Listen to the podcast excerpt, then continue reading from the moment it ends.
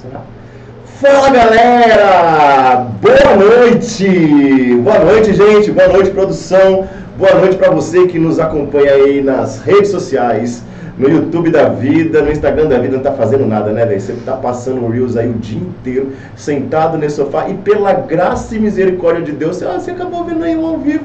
E eu acho que Deus quer falar com você aí esse, no dia de hoje. Porque, meu Deus do céu, o procrastinador que é você que está sentado nesse sofá aí. Pelo amor de Deus, cara. Mas ó, hoje um bate-papo legal que eu acho que pode muito e creio que vai mudar muito aí a sua vida. Quem sabe não tem um recado de Deus para você aí, certo? E hoje nós estamos aqui é, nesse calor, tá calor aí na sua casa? Que aqui choveu, né, galera? Certo, produção? Muito. Mas tá, mas tá calor, tá calor. Muito. Então eu já quero falar para você, deixar aqui o seu like, deixar a sua inscrição, aquela coisa toda que a gente a gente sofre para falar isso aqui porque a gente não tem familiaridade com isso. Meu convidado vai aqui dar um 10 a 0 em nós para essas coisas, entendeu? Nosso convidado. Mas eu quero pedir para você já compartilhar essa live aí com o pessoal que está aí. Fica conosco, manda as perguntas que nós vamos falar aqui o seu nome ao vivo, mandar pergunta para que você possa participar conosco, certo?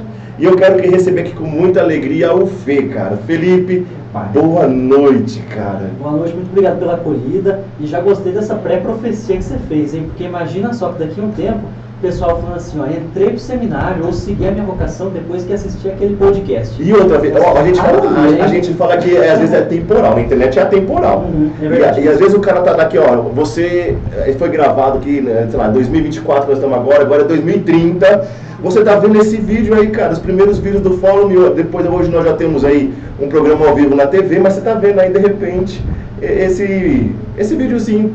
E você vai decidir hoje ser padre por conta disso, cara. Olha Show aqui que bola, muito né? louco. É quase um Padre Léo, quase É um Padre quase João isso, cara. também, né? A gente É, fala muito atemporais. isso porque é, é o poder hoje da internet, da gente deixar mensagens que sejam atemporais. E a gente falava um pouquinho isso, né? Do poder do, do, do atemporal. Fê, seja muito bem-vindo. Eu, eu queria que te acolher de todo o coração. E a gente tem uma, uma meta nesse podcast. Primeiro é para ser cancelado. A gente não conseguiu até hoje, até com, assunto, com assuntos muito polêmicos, que a gente achava que ia ser polêmico, mas no fim não deu nada. Eu acho que a gente tomou aí de, de, de, de, de de vida, vamos dizer assim. Se apresenta pra galera aí, vai. Certo, bora lá. Meu nome é Felipe, sou seminarista da Diocese de Piracicaba, tenho 25 anos, 25. 25. E no ano de 2018 comecei a fazer encontros vocacionais. Então, no ano de 2000 2018, comecei a sentir ali um chamado para entrar para o seminário. Foi bem engraçado, porque na época eu fazia faculdade, fazia faculdade pública, morava em república, é, cursava engenharia florestal, nada a ver com, com filosofia ou com teologia, né, que essas matérias que eu estudo agora na faculdade. Então, tive esse chamado, foi muito engraçado, porque eu tinha muita vergonha de falar para meus amigos. Depois posso contar um pouquinho mais disso. É, com certeza. Não, entra- não, não conta tudo, não. Só a sua presença, vai. É, é, é. E a partir daí, né, segui essa, esse chamado, né, esse arder do meu coração. No ano de 2019, entrei para o seminário de fato e estou até hoje, graças a Deus, iniciando agora com o segundo ano da teologia. E quem sabe, né, se Deus quiser, daqui uns três anos mais ou menos, padre da nossa Santa Igreja. Só para quem tem em casa que tem dificuldade, está com preguiça de fazer conta, hoje tem 25, 2024, dia de 18, você tinha quantos anos? Quando você sentiu o primeiro Tinha mais ou menos Cutucão. uns 21, 22. 20 22? Uhum. Novinho, cara. E, e tem gente que, que recebe um chamado ainda mais novinho, né? Sim, sim, com certeza. Tem gente que começa com 13 anos, Meu Deus do 12 céu. anos, nos seminários menores, né? Mas também tem gente que começa depois, né? Na minha turma, por exemplo, tinha um rapaz que começou com 46 anos. Tem tudo, né? Nunca é tarde, acho que para seguir os propósitos de Deus. Com certeza. Ô Fê, me diz uma coisa, nessa, nessa linha pra gente já começar. Você fazia faculdade pública, Sim. um cara que tinha aí tudo para se dar, teoricamente, vamos dizer assim, dentro daquilo que é propósito que se coloca no mundo hoje, faculdade pública, um bom emprego, um bom trabalho. Com certeza você teria um, um- um caminho de sucesso por conta disso, porque isso já é o meu caminho andado para muita gente, né, que, que tem esse parâmetro de vida, vamos dizer assim. Recebe esse chamado, cara. É, mas antes disso, antes de você receber um chamado, como que tava, como que era o coração antes do, do Fê? Como que você tinha traçado a sua vida? Para as pessoas entenderem assim, o antes e o depois. Como Deus vem no momento e de repente, cara, muda tudo. Como que você tinha traçado as coisas? Cara, era extremamente fechado, né? Então, é, apesar de participar de uma vida ativa na igreja, então, por exemplo, eu era acólito, eu ajudava na Pascom, ajudava dentro do grupo de oração, fazia um monte de coisa, Mas para mim, é, a vida do padre, é até cômico falar isso, acho que aí já vai vir o cancelamento, era uma vida muito chata. Então, pensava, meu, esse padre não faz nada, né? O padre ele só. O padre não faz nada. É, olha só que, que mentalidade fraca que Não precisa fazer isso. Tem que falar. Pois é, porque tem muita gente que pensa igual a mim. Que pensa, nossa, mas o padre ele só. Só acorda pra celebrar. Ele celebra a missa ele volta pra casa dele, né? Caramba, que vida chata que é essa, né? E aí, o que, ele faz? Pra onde ele, da onde vem, onde ele, onde ele vai, onde habita, o que come, né? Sexta no Globo Repórter? Tô brincando. E aí, é, eu tinha essa mentalidade é um pouco fraca, uhum. sabe? De, de não conhecer a fundo o projeto de Deus. E aí, na minha cabeça, eu ia casar, eu ia ter filhos e tudo mais. Seria um ótimo engenheiro florestal. Você tinha esse sonho de casar, de ter filhos? Sim, com certeza. Sim namorei antes de entrar pro seminário. É isso que eu falo, você já, já chegou a namorar antes? Sim, sim. E, e um fato muito marcante, que na época da, da faculdade, eu era muito festeiro, era muito rolezeiro. então gostava de sair, gostava de beber, morava em república, fazia um monte de coisa. E tanto que quando eu contei para os meus amigos que eu ia entrar pro seminário, eles até né, deu aquele, aquela travada, tipo, meu, que seminário que é esse que ele está falando, né? Então, acho que para as normalidades do mundo de hoje, né, para os padrões do mundo de hoje, era um jovem normal, na faculdade pública, né, fazendo coisa que jovens de faculdade pública fazem, na maior parte ali, que é sair em festas, é, enfim, viver de forma mais. É, meu corpo, minhas regras, faço o que eu quero, sou independente agora, não estou mais morando aqui com os meus pais, então vou viver como se não tivesse para amanhã. Você não morava no mesmo lugar, então, que é sua cidade natal? É, não, sou de Piracicaba, né, sou da Diocese tá. de Piracicaba. E a faculdade que eu cursava era em Botucatu. Então era mais ou menos umas três horas de Piracicaba. Cara, tinha tudo de uma vida independente, longe de tudo e que sim, ninguém sim, tava sim. de olho ali, cara. Exato. E aí eu peguei e ah, vamos lá, né? Bora. e você chegou a namorar? Cheguei, cheguei. Antes da faculdade, cheguei a namorar. E na faculdade eu era mais rolezeiro, então eu tava namorando, não. Mas dava uma saída às vezes. Entendi. Cara, que muito louco. Porque hoje eu, eu, eu percebo assim, que uma, uma das grandes travas que, que a galera tem, de repente, de fazer primeiro um propósito de entender o seu chamado é, é a própria experiência, né? Eu, eu, eu, quero ver como que é aquilo, mas antes tem aquela fase que você falou assim, os pré-julgamentos de como que é uma vida é, é, vocacional, como é uma vida sacerdotal no caso, porque assim, a impressão que eu tenho também, você falou assim um pouquinho sobre, é, pô, o padre não faz nada, é que o que sempre me assustou a princípio no começo de uma vida sacerdotal e eu fiz a, tentei fazer a experiência para ver se o sacerdócio era o meu chamado ou não. Eu tinha muito medo da solidão da vida de um padre. Eu falava, cara, mas tá beleza. De repente, todo mundo vai embora e o padre fica. fica. Né? E, e, hoje eu percebo, sendo muito amigo de muitos padres, que a vida sacerdotal, ela, de certa forma, ela é realmente um, sozinha, por mais que esteja cercado de muita gente né? No final das contas, no final da noite, é o Padre e Jesus. Exato, né? exato. É Jesus, nosso Senhor e o Padre. Cara, isso sempre me assustou muito, assim, sabe? Uhum. E eu sempre tive aquela vontade realmente de casar, de ter filhos, né? Hoje envolvido dentro de uma comunidade onde eu estou cercado de, de irmãos, de, de, filhos também, e isso preenche o meu coração. E, e como que você fez assim para vencer? É, não sei se esse, o pré-julgamento inicial, uhum. né? E para você, pelo menos, destravar um tipo de bloqueio que você tinha. Como que você fez para dar esse primeiro passo, cara? Certo. Primeiro, acho que não tem como a gente, é, para nós estarmos abertos, estarmos com o coração aberto daquilo que a gente não conhece. Sim, então, conhecer. o primeiro ponto que eu comecei foi fazer direção espiritual. Porque eu estava muito incomodado. Cara, que muito legal. Tava muito incomodado com uma série de coisas na minha vida. Tava muito na dúvida se iria ou não na faculdade. E rezando, né? Rezando também junto com o meu diretor espiritual. Ele me deu essa possibilidade falou: Você já pensou em ser padre? Nossa, eu nunca tinha pensado nisso, de, tipo assim, de começar por um processo de. É, é, de escuta, né? Como se disse, direcionamento espiritual. Porque a gente Sim. já fala, não, vai fazer uma experiência de sacerdócio, de retiro vocacional, e não, você não. foi ainda no mais íntimo ainda. Pois é. E aí, eu lembro que ele falou assim: é, Viu, por que, que você não vai fazer um encontro vocacional? Eu falei assim, padre, não, não quero, não quero, não quero, não quero. e foi assim por mais ou menos um ano. Aí, tranquilo. E aí ele pegou e ele falou sério, falou assim, cara, eu sempre falo para você fazer uma, um retiro vocacional, um encontro vocacional, por que, que você não dá uma chance? Já que você tem um pouco de dúvida, ou já que você tem tanta certeza, por que, que você não faz pelo menos um para saber se é isso se é mesmo é isso que mesmo. você quer ou não quer? Pronto, pelo menos você fala, ó, já Sim. fiz o encontro, é isso que, que eu conheci e eu não quero, e pronto, acabou.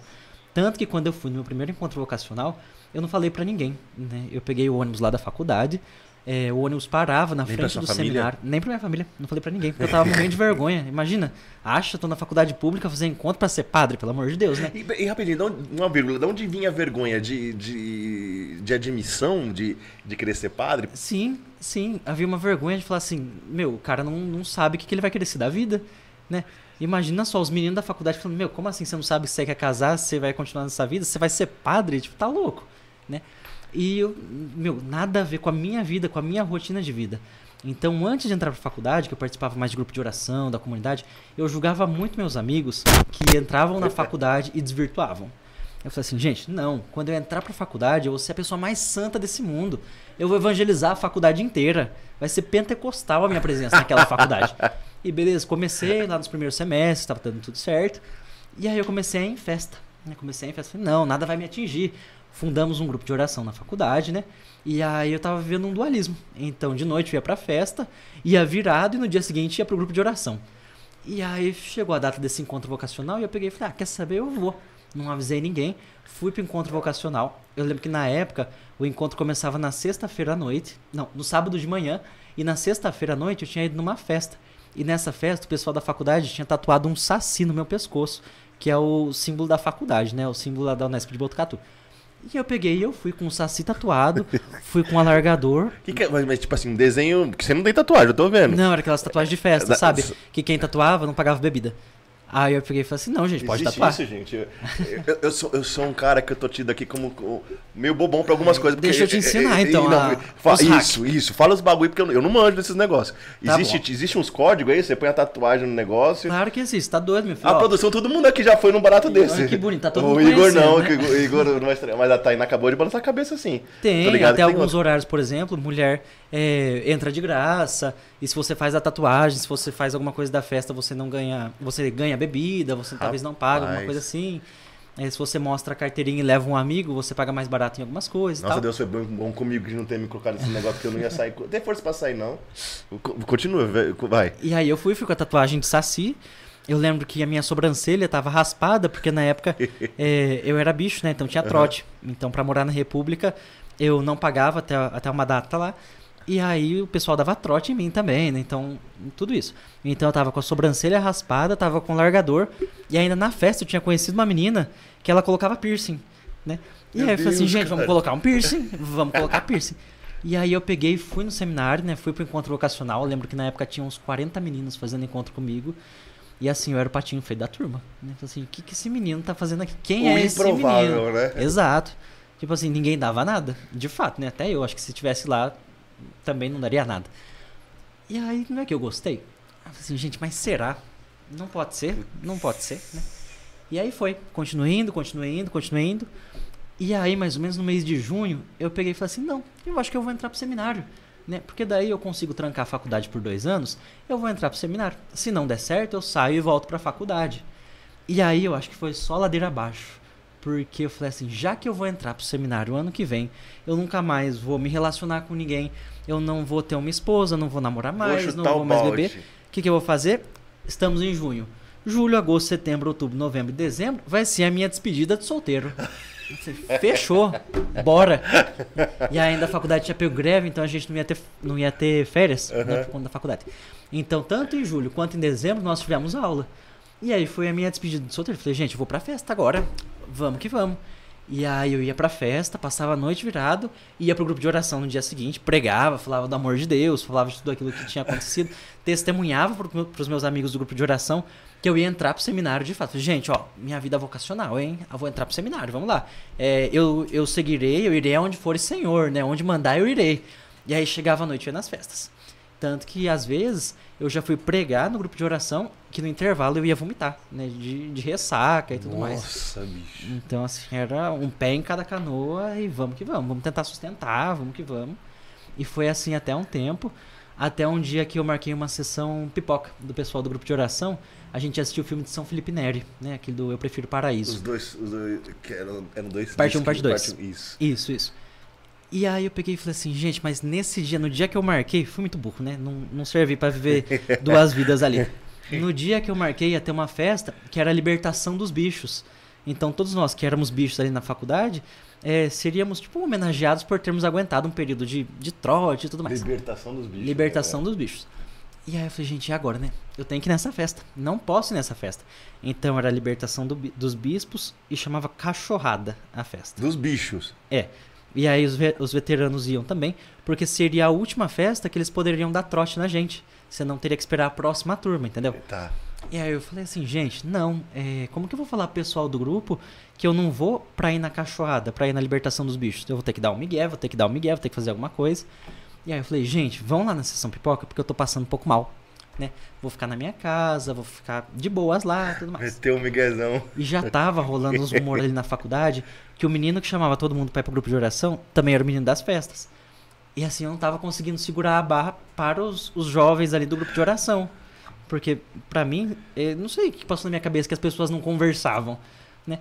Então eu achava que o quê? Que as pessoas da festa não conversavam com o pessoal do grupo de oração. Mas eles conversavam, muita gente era da mesma sala ali. E aí eu lembro que eu falei, falei, olha, não vou porque eu tô passando mal, né?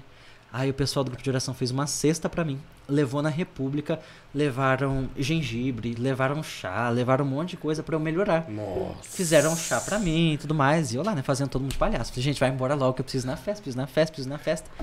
Beleza. Aí eles foram embora, falei, gente, vai lá agora, porque precisa dar sequência no filme, né? O pessoal, os sérvios vão lá, os participantes vão lá, tudo mais. Peguei e todo mundo foi. Falei, ah, pronto, agora eu vou pra cachorrada. Peguei e fui pra cachorrada, tava lá na festa de boa. Pra cachorrada. Imagina, vocês fazem um recorte, coloca o seminarista Felipe. Peguei e fui pra cachorrada. Foi pra cachorrada. Gente, misericórdia. Vocês forem fazer um recorte, coloca antes e depois, tá? Misericórdia. Prepara o recorte. Prepara- o- gente, Só o- que tem antes gente, e não, depois, não, não. tá? É, o Antigo Testamento deu ao Novo seu lugar, né? É, hum, misericórdia. Fui pra cachorrada. E aí tava lá, beleza, né? E o tempo foi passando, o tempo foi passando. E aí começou uns sorteios. Vai vendo? Você acha que quando não pode piorar, piora Piora. né? E aí, o que, que a galera falava, né? O que, que a galera fazia? Eles enchiam o preservativo, é, tipo bexiga, sabe? Aham. E aí eles colocavam uns, uns tickets assim, por exemplo, vale uma dose de vodka, vale uma dose de Smirnoff, vale uma dose de, acho que era esguichinho, um negócio lá que chamava, que era tipo um- uma daquelas pistolinhas de, Com bebida. de água, sabe? Aham.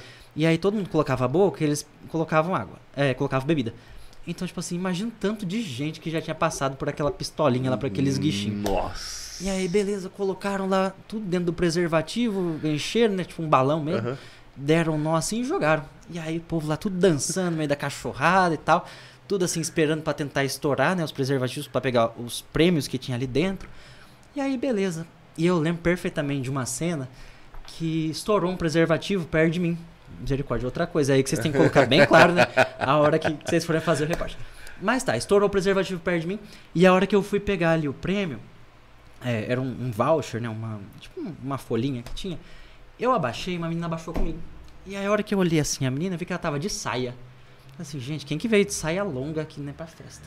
A hora que eu olhei assim, a menina com camisa de Nossa Senhora das Graças. Não, não era do grupo de oração? Era do grupo de oração. Aqui tava. Aqui, E aí que eu tá- que olhei assim- turma lá? A hora que eu olhei, todos os servos do grupo de oração estavam na festa. Meu Deus do E céu. aí eu velho. assim, né, falei, gente, e agora o que, que eu faço? Né? Eu olhei, aí a menina, não vou falar o nome, né, pra não expor a coitada. Vamos colocar Maria, né? Não é Maria. Mas ela pegou e falou assim, "É, você tá procurando? Pegou e entregou pra mim. Aí eu falei, cara, o que, que você tá fazendo aqui, né? O que, que você tá fazendo aqui? Aí ela falou assim, não, você já desistiu da sua vocação, mas a gente não desistiu por você. Então se não foi até o grupo, o grupo veio até você. A gente quer ficar aqui, né? Você é o nosso coordenador. Nossa. Aí, tipo assim, caramba, né? tipo, já era, moiou, né? Aí eu falei, meu, vai embora, vai embora, vai embora, vai embora. E nada essa menina embora. Tipo, ela não ia. Os outros servos do grupo de oração foram embora. E eu lembro perfeitamente que essa menina ficou. E ela falava, tipo, você vai curtir a festa? Tá bom, pode curtir. E aí ela achou um lugar pra sentar, ela ficou sentada lá na festa. E aí eu falava pras meninas da minha sala, falei, gente, manda ela embora, manda ela embora. Maria tem que estar embora. na nossa primeira filha na sua ordenação sacerdotal. gente, a. Maria, Maria vai. Nossa, Maria vai, se ela não estiver no céu já. né? Mas, e aí, beleza, e aí foi indo, foi indo, foi indo, ela me chamou, ela falou assim, cara, eu vou embora, né? Mas depois a gente conversa. Aí eu peguei e falei, não, tá bom, né? Tipo, já passou sua hora, tipo, vai com Deus, né? Beleza. E eu lembro que nessa festa eu fiquei muito bêbado, muito, muito bêbado. Eu caí na calçada, eu ainda quebrei meu celular, né? E aí eu lembro perfeitamente que ela tava sentada na sarjeta, esperando eu ir embora. E aí ela, Ela pegou- ficou até o final, até o cara. E aí ela me colocou no carro dela, eu vomitei no carro dela. né? Ela me levou na casa dela. É, ela morava, não era uma república que ela morava, mas era tipo um, tipo um condomínio assim, que algumas partes eram em comum e alguns, algum, outras partes não. Então, por exemplo, o banheiro era cada um tinha o seu, o quarto cada um tinha o seu, mas tinha uma cozinha comunitária, tipo uma, uma kitnet assim. Uhum. E aí ela chamou uns amigos, né, que estavam lá para me ajudar, para dar banho em mim, sabe, para cuidar de mim. Eu passei a noite lá. No dia seguinte ela me levou na aula e ela falou: "Não, depois a gente conversa, depois a gente conversa". E aí eu fui, eu preguei no grupo, né, vai vendo com toda a galera que tava na festa, eu ainda tive que passar essa vergonha, pregar para todos eles. No mesmo dia, no dia no seguinte? dia seguinte, no dia seguinte. No dia seguinte. E aí depois ela falou, falou assim, cara, não joga fora a sua vocação, né? Para de jogar fora, para, brin para de brincar com o plano que Deus tem para sua vida, sabe? E ela falou assim, você já desistiu, né? Você não é digno nem de entrar no seminário. Você não é digno de nada disso. Olha as coisas que você está fazendo. Imagina só se alguém daqui do grupo quisesse entrar pro seminário e estivesse vendo a sua postura. Você se orgulharia disso? E aí que eu levei esse chacoalhão, falei, cara, eu preciso mudar de vida. Né? Eu preciso me converter de fato Nossa, pelo cara. plano que Deus tem pra mim, sabe? E aí que eu comecei a, a agir como um seminarista mesmo sem entrar no seminário. Aí que comecei a agir de fato, com, condizendo com aquilo que eu pregava no grupo de jovens. E aí foi. E deu ali certo. foi, uma- foi, foi, um, foi uma decisão, foi um romper com esse dualismo que você tinha ali. Foi uma decisão, mas foi uma decisão que eu acho que partiu mais dos outros do que de mim. Entende? Porque se meus irmãos não tivessem ali pra abrir meus olhos, eu não sei, talvez eu de fato tivesse jogado fora a minha vocação e ainda estaria aí nessa vida. Você conhece a Maria até hoje? Conheço, conheço. Então, Maria, olha, Maria, eu não sei quem é você, eu estou falando Maria porque ele falou Maria. Mas você vai estar lá, na primeira fila, quando esse homem deitar de frente, com a cabeça ali no presbitério, você vai estar lá, filha. Ela vai. Porque olha, Ela vai. cara, que fantástico. Sim, sim, é muito forte. E a partir daí, graças a Deus, eu acho que eu consegui vários testemunhos e arrastar muitos outros jovens comigo. Então, por exemplo, a partir do momento que eu consegui é, levar a sério o chamado que Deus tinha para minha vida, ele mesmo começou a fazer grandes graças dentro da faculdade. Então, por exemplo, meus amigos que iam comigo para festa, a hora que eu falei para eles que eu ia entrar para o seminário, que até então era um assunto restringido, restrito, até o grupo de jovens, até o grupo de oração ali do seminário, eles começaram a pensar: caramba, o que, que faz um menino sair de uma faculdade pública para começar uma vida religiosa? E eles começaram a me acompanhar na missa, eles começaram a procurar os sacramentos. Muitos deles já são até crismados, já fizeram a primeira Eucaristia.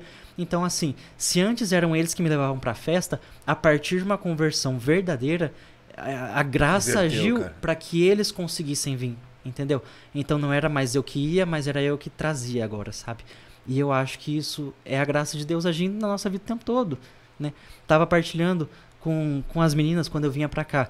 Tem uma passagem que me marca muito nesse sentido vocacional, que é quando Moisés, ele estava guiando o povo, né, rumo à terra prometida, e ele tirou as pessoas do Egito porque lá eles estavam sendo escravas.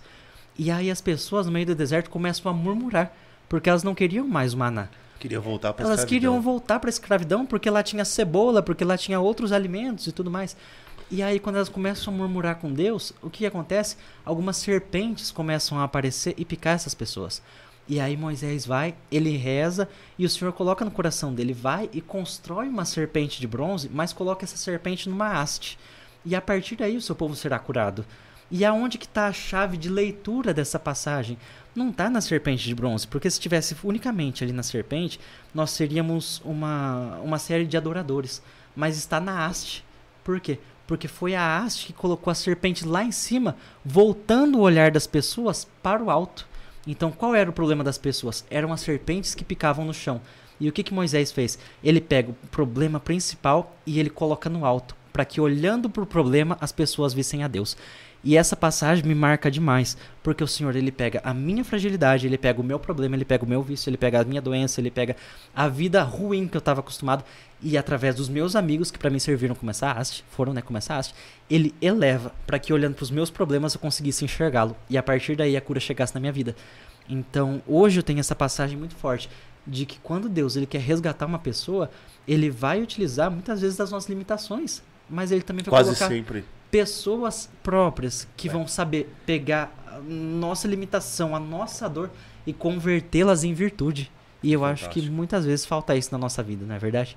Então é basicamente assim a, Cara, a fantástico. E, e assim, e é- esse dualismo é uma coisa que todo mundo, talvez, na, na, na sua, no princípio da sua caminhada, enfrenta muito, né? Sim, com É, certeza. hoje, hoje você vê principalmente. Bom, a gente, que a gente tem uma, nossa vocação aqui, especificamente, Sarados, a gente, a gente luta o resgate da juventude. Sim. E isso é, é uma coisa que a gente mais enfrenta, vamos dizer assim, em um período inicial. A pessoa ela tem aquele encontro inicial com o Senhor, ela tem aquele impacto, é, mas existe uma luta travada ali, de fato, com aqueles que precisam é, é, se regenerar numa vida e fica com às vezes com o pé lá, com o pé cá.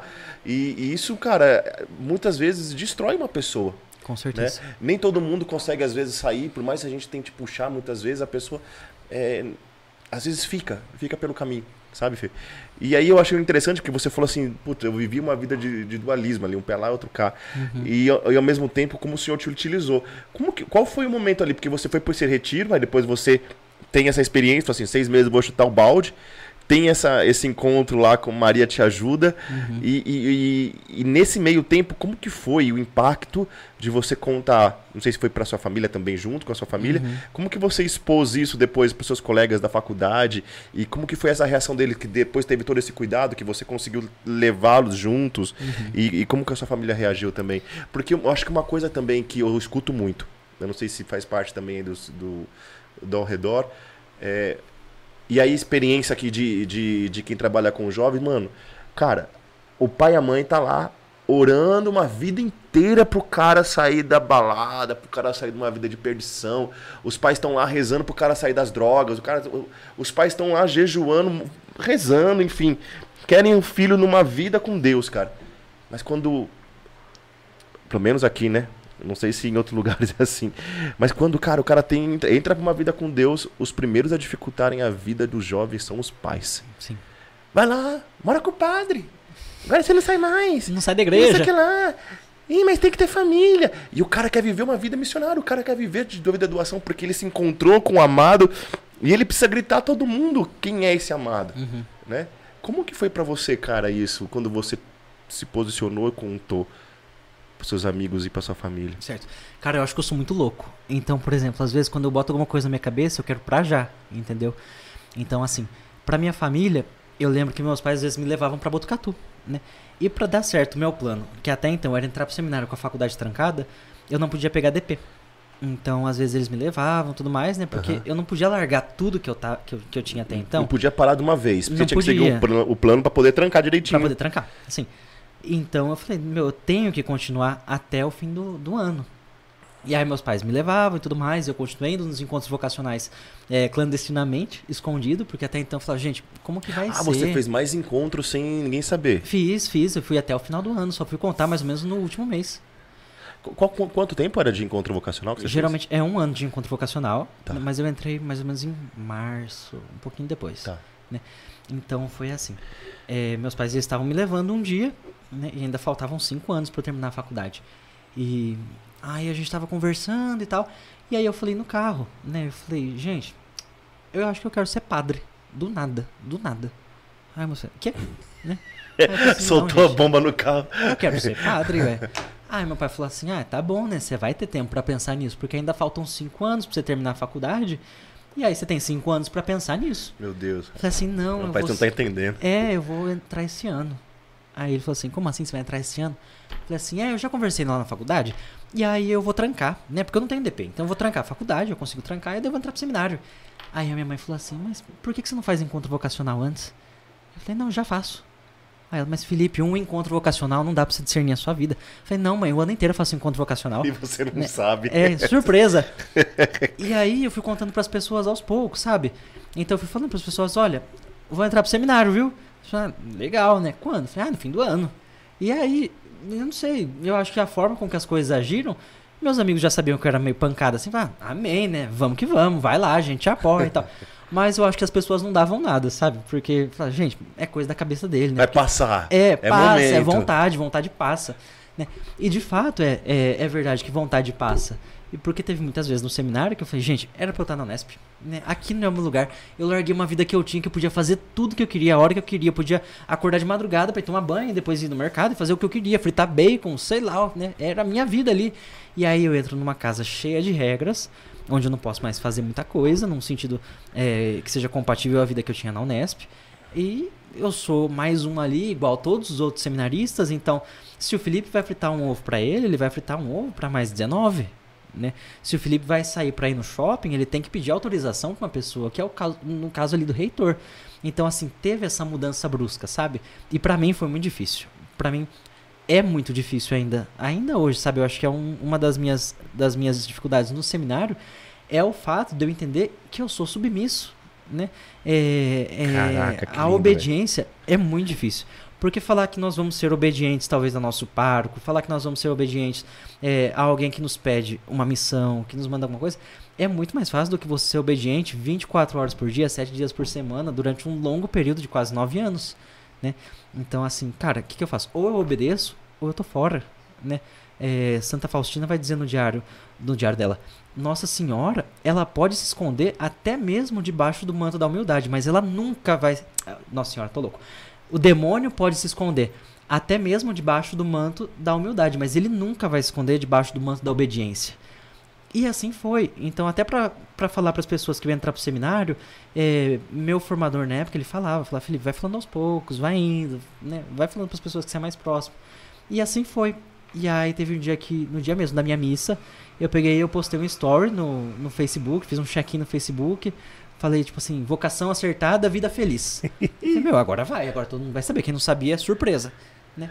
E aí foi. E tô lá até hoje. Cara, que fantástico, cara. E assim, a galera se identifica, porque é uma vida que muito, pelo menos quando a galera tem um encontro com Deus, muitos querem assim, entender qual que é o seu lugar. E a gente fala, cara, muito aqui, aí fala assim, cara, todo mundo tem um lugar. Eu, eu, eu falo para ele assim, eu falo assim, ó, é, o reino de Deus aqui nessa terra, eu costumo brincar, é um grande tabuleiro de xadrez, ou o que a gente está fazendo muito na, na, na, moda agora, que é, é, um grande tabuleiro de war, cara.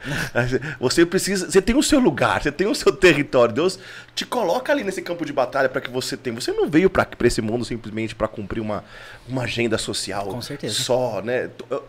Muitos têm essa vocação de gerar famílias santas. Sim, sim. Né? Mas de, até mesmo no plano do matrimônio existe um lugar certo, um momento certo e um serviço a Deus a ser prestado. Sim. Né? Eu acho que meio coitado e pobre de quem passa uma vida inteira nesta, nesta vida sem, sem se dar a Deus. Uhum. Cara, e, e, isso é fantástico. Né, isso, isso, desculpa te cortar, Não, mas bora. eu acho que isso aborda um campo tão grande, tão grande, porque nessa, nessa mistura vocacional, o que, que a gente tem? Primeiro, uma vez perguntaram para o Papa Bento XVI quantos caminhos de santidade existiam. Falou assim, é, Papa, licença, então um repórter perguntou para ele, quantos caminhos de santidade existem para que nós consigamos chegar no reino dos céus? Ele falou assim, eu não sei. Quantas pessoas existem na Terra? Significando o quê? Que cada pessoa tem o seu chamado específico, cada pessoa tem o seu caminho de santidade. E aí, muitas vezes, o que, que acontece? Nós descobrimos qual é o nosso caminho de santidade, mas o nosso imediatismo faz com que nós peguemos esse caminho e joguemos fora. Né? Exato. Então, é, às vezes, eu até sei o que Deus me chama a ser, né?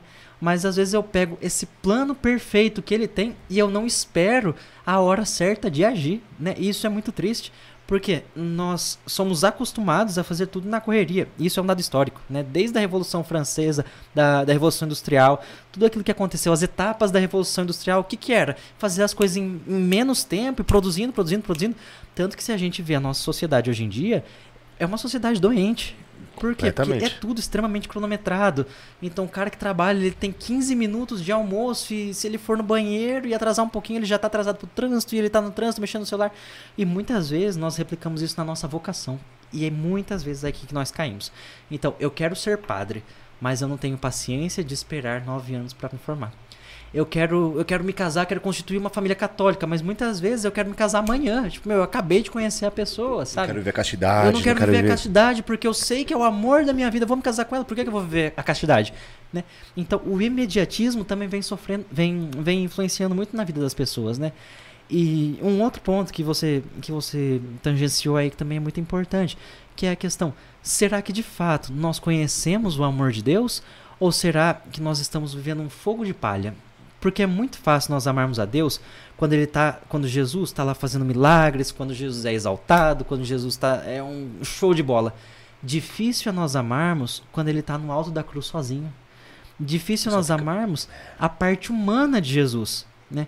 E, e muitas vezes o que acontece? Nós temos um encontro com Jesus E de fato, eu acredito muito nesse encontro dos jovens, que seja um encontro verdadeiro. Mas a falta de presença, a falta de oração, a falta de, de insistência para estar junto dele acaba matando. Então, você comentou recentemente, né? Como que fazer os pais entenderem? Cara, é triste dizer isso, mas muitas vezes o mesmo jovem que está empolgado para ir para retiro, que está empolgado para viver na igreja, que vai em 3, 4, 5 missas, que é acólito, que faz leitura, que faz um monte de coisa, não é o mesmo jovem que está dentro de casa. São, é um cara diferente. Frei Gilson fala muito isso. O meu agir revela quem eu sirvo. E tem muitos pais que às vezes olham pro filho e falam: Meu, o que, que você tá indo buscar na igreja? Por que, que você me trata assim? Por que, que no retiro você vai e busca água 5, 6, 7 vezes pro Porque seu você lava o irmão? banheiro, porque você lava lava o banheiro a com louça. gosto, posta story, cantando alma missionária. Amém. Vou aqui O cara tá lavar lavando, banheiro. Eu seguirei. Exato, ela com a bucha suja e tal, né?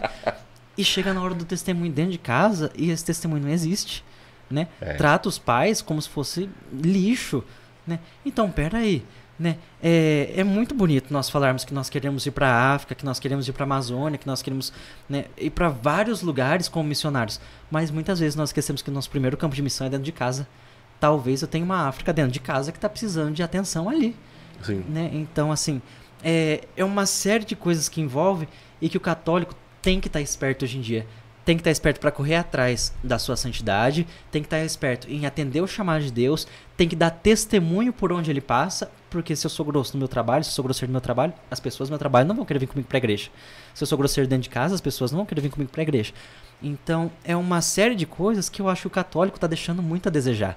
Né? E às vezes eu até comento com os jovens lá na, lá na, na pastoral, eu falo assim, gente, muitas vezes nós estamos brincando de ser católicos. Nós brincamos de sermos católicos, mas o demônio não tá brincando de ser demônio. E nem dorme, né, cara? não Tá. dorme, ele não tá brincando quando ele destrói a nossa família. Enquanto isso, nós muitas vezes usamos uma roupinha, vamos pra igreja, chegamos em casa, tiramos essa roupinha e pronto, acabou. É isso. Então, Cara, que fantástico isso, é cara. muito. É, é Bebe uma água forte. que eu quero falar pra você que tá ouvindo a gente aí.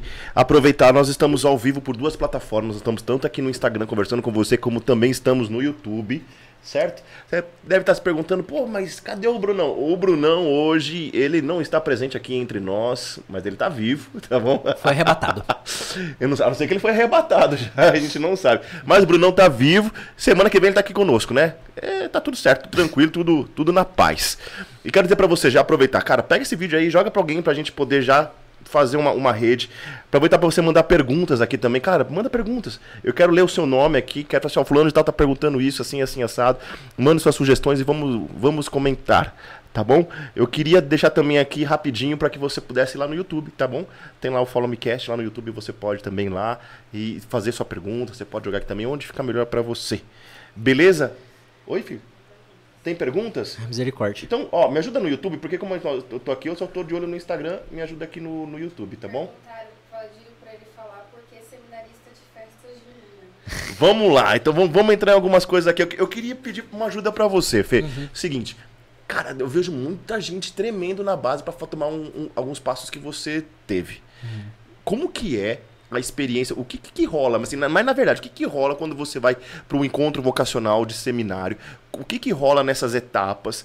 Porque as, as pessoas criam um- um- uns monstros na cabeça que, cara, só se trava de já trava por uma coisa que ela nem conhece, que ela, ela imagina, ela inventa.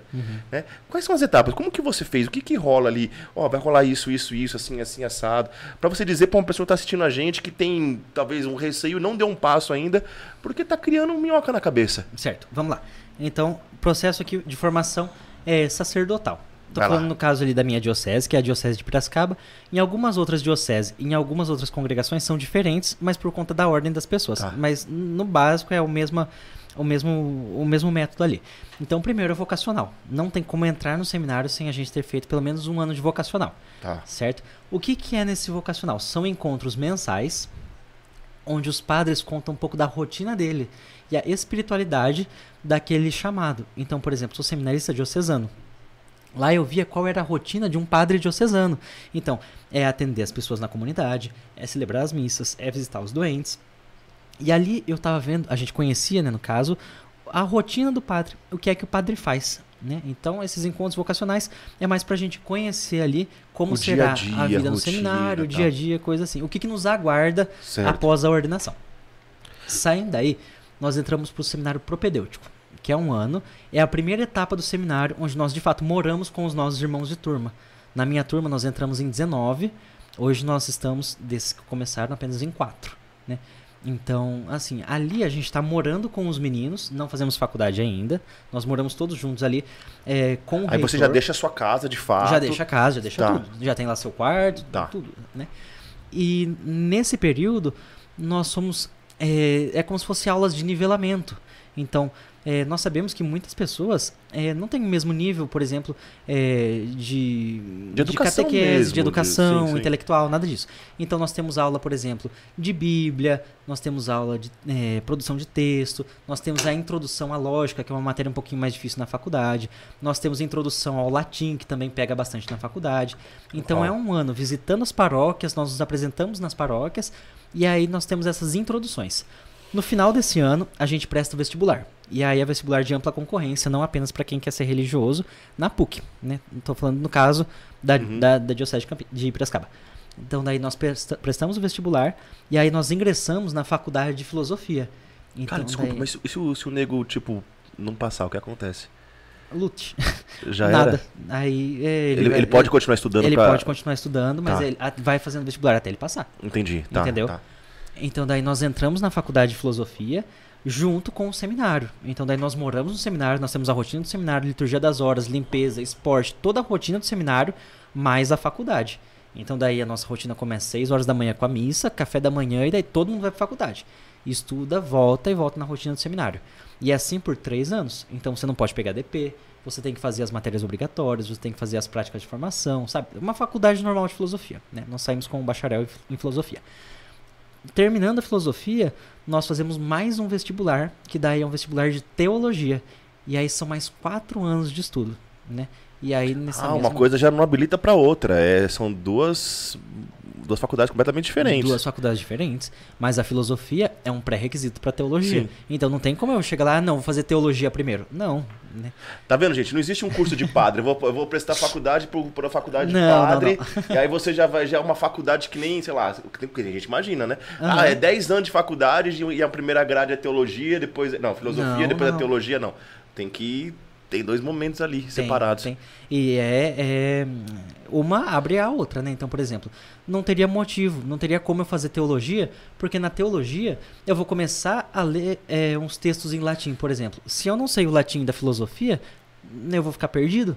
Né? Não tem como estudar, por exemplo, é, o doutor da igreja, Santo Agostinho, se antes eu não estudei as teorias dele na filosofia, né? Ou Tomás de Aquino, Edith Stein, sabe? Uma série de, de pensadores, de, de santos, na, na verdade.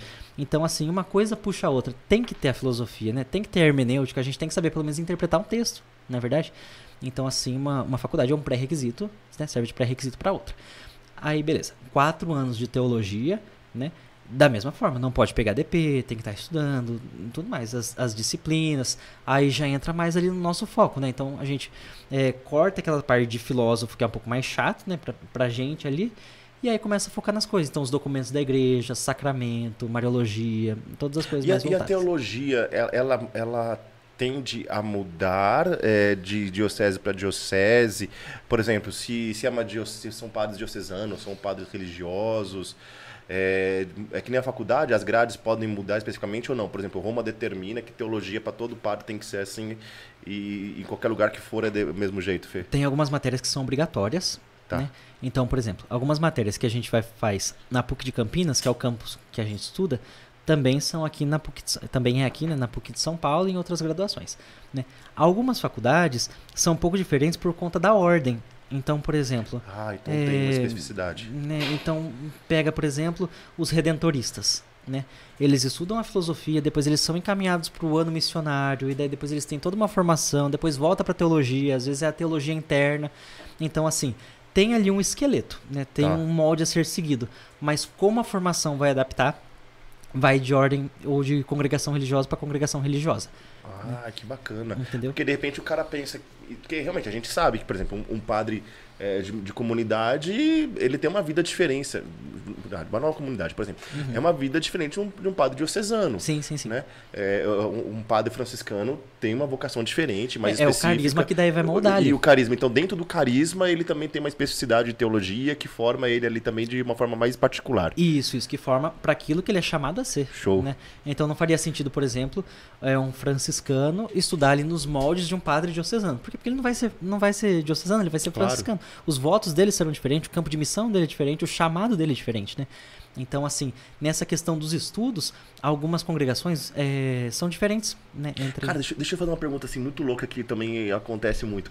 É, e como que o, o- o molequinho, assim, tipo, pô, eu quero ser padre, Uhum. mas ainda, eu quero ser padre, mas ainda tem uma especificidade ali hoje, Uhum. porque eu quero ser padre aonde? De que jeito? Então. Como, como que, o, que o menino.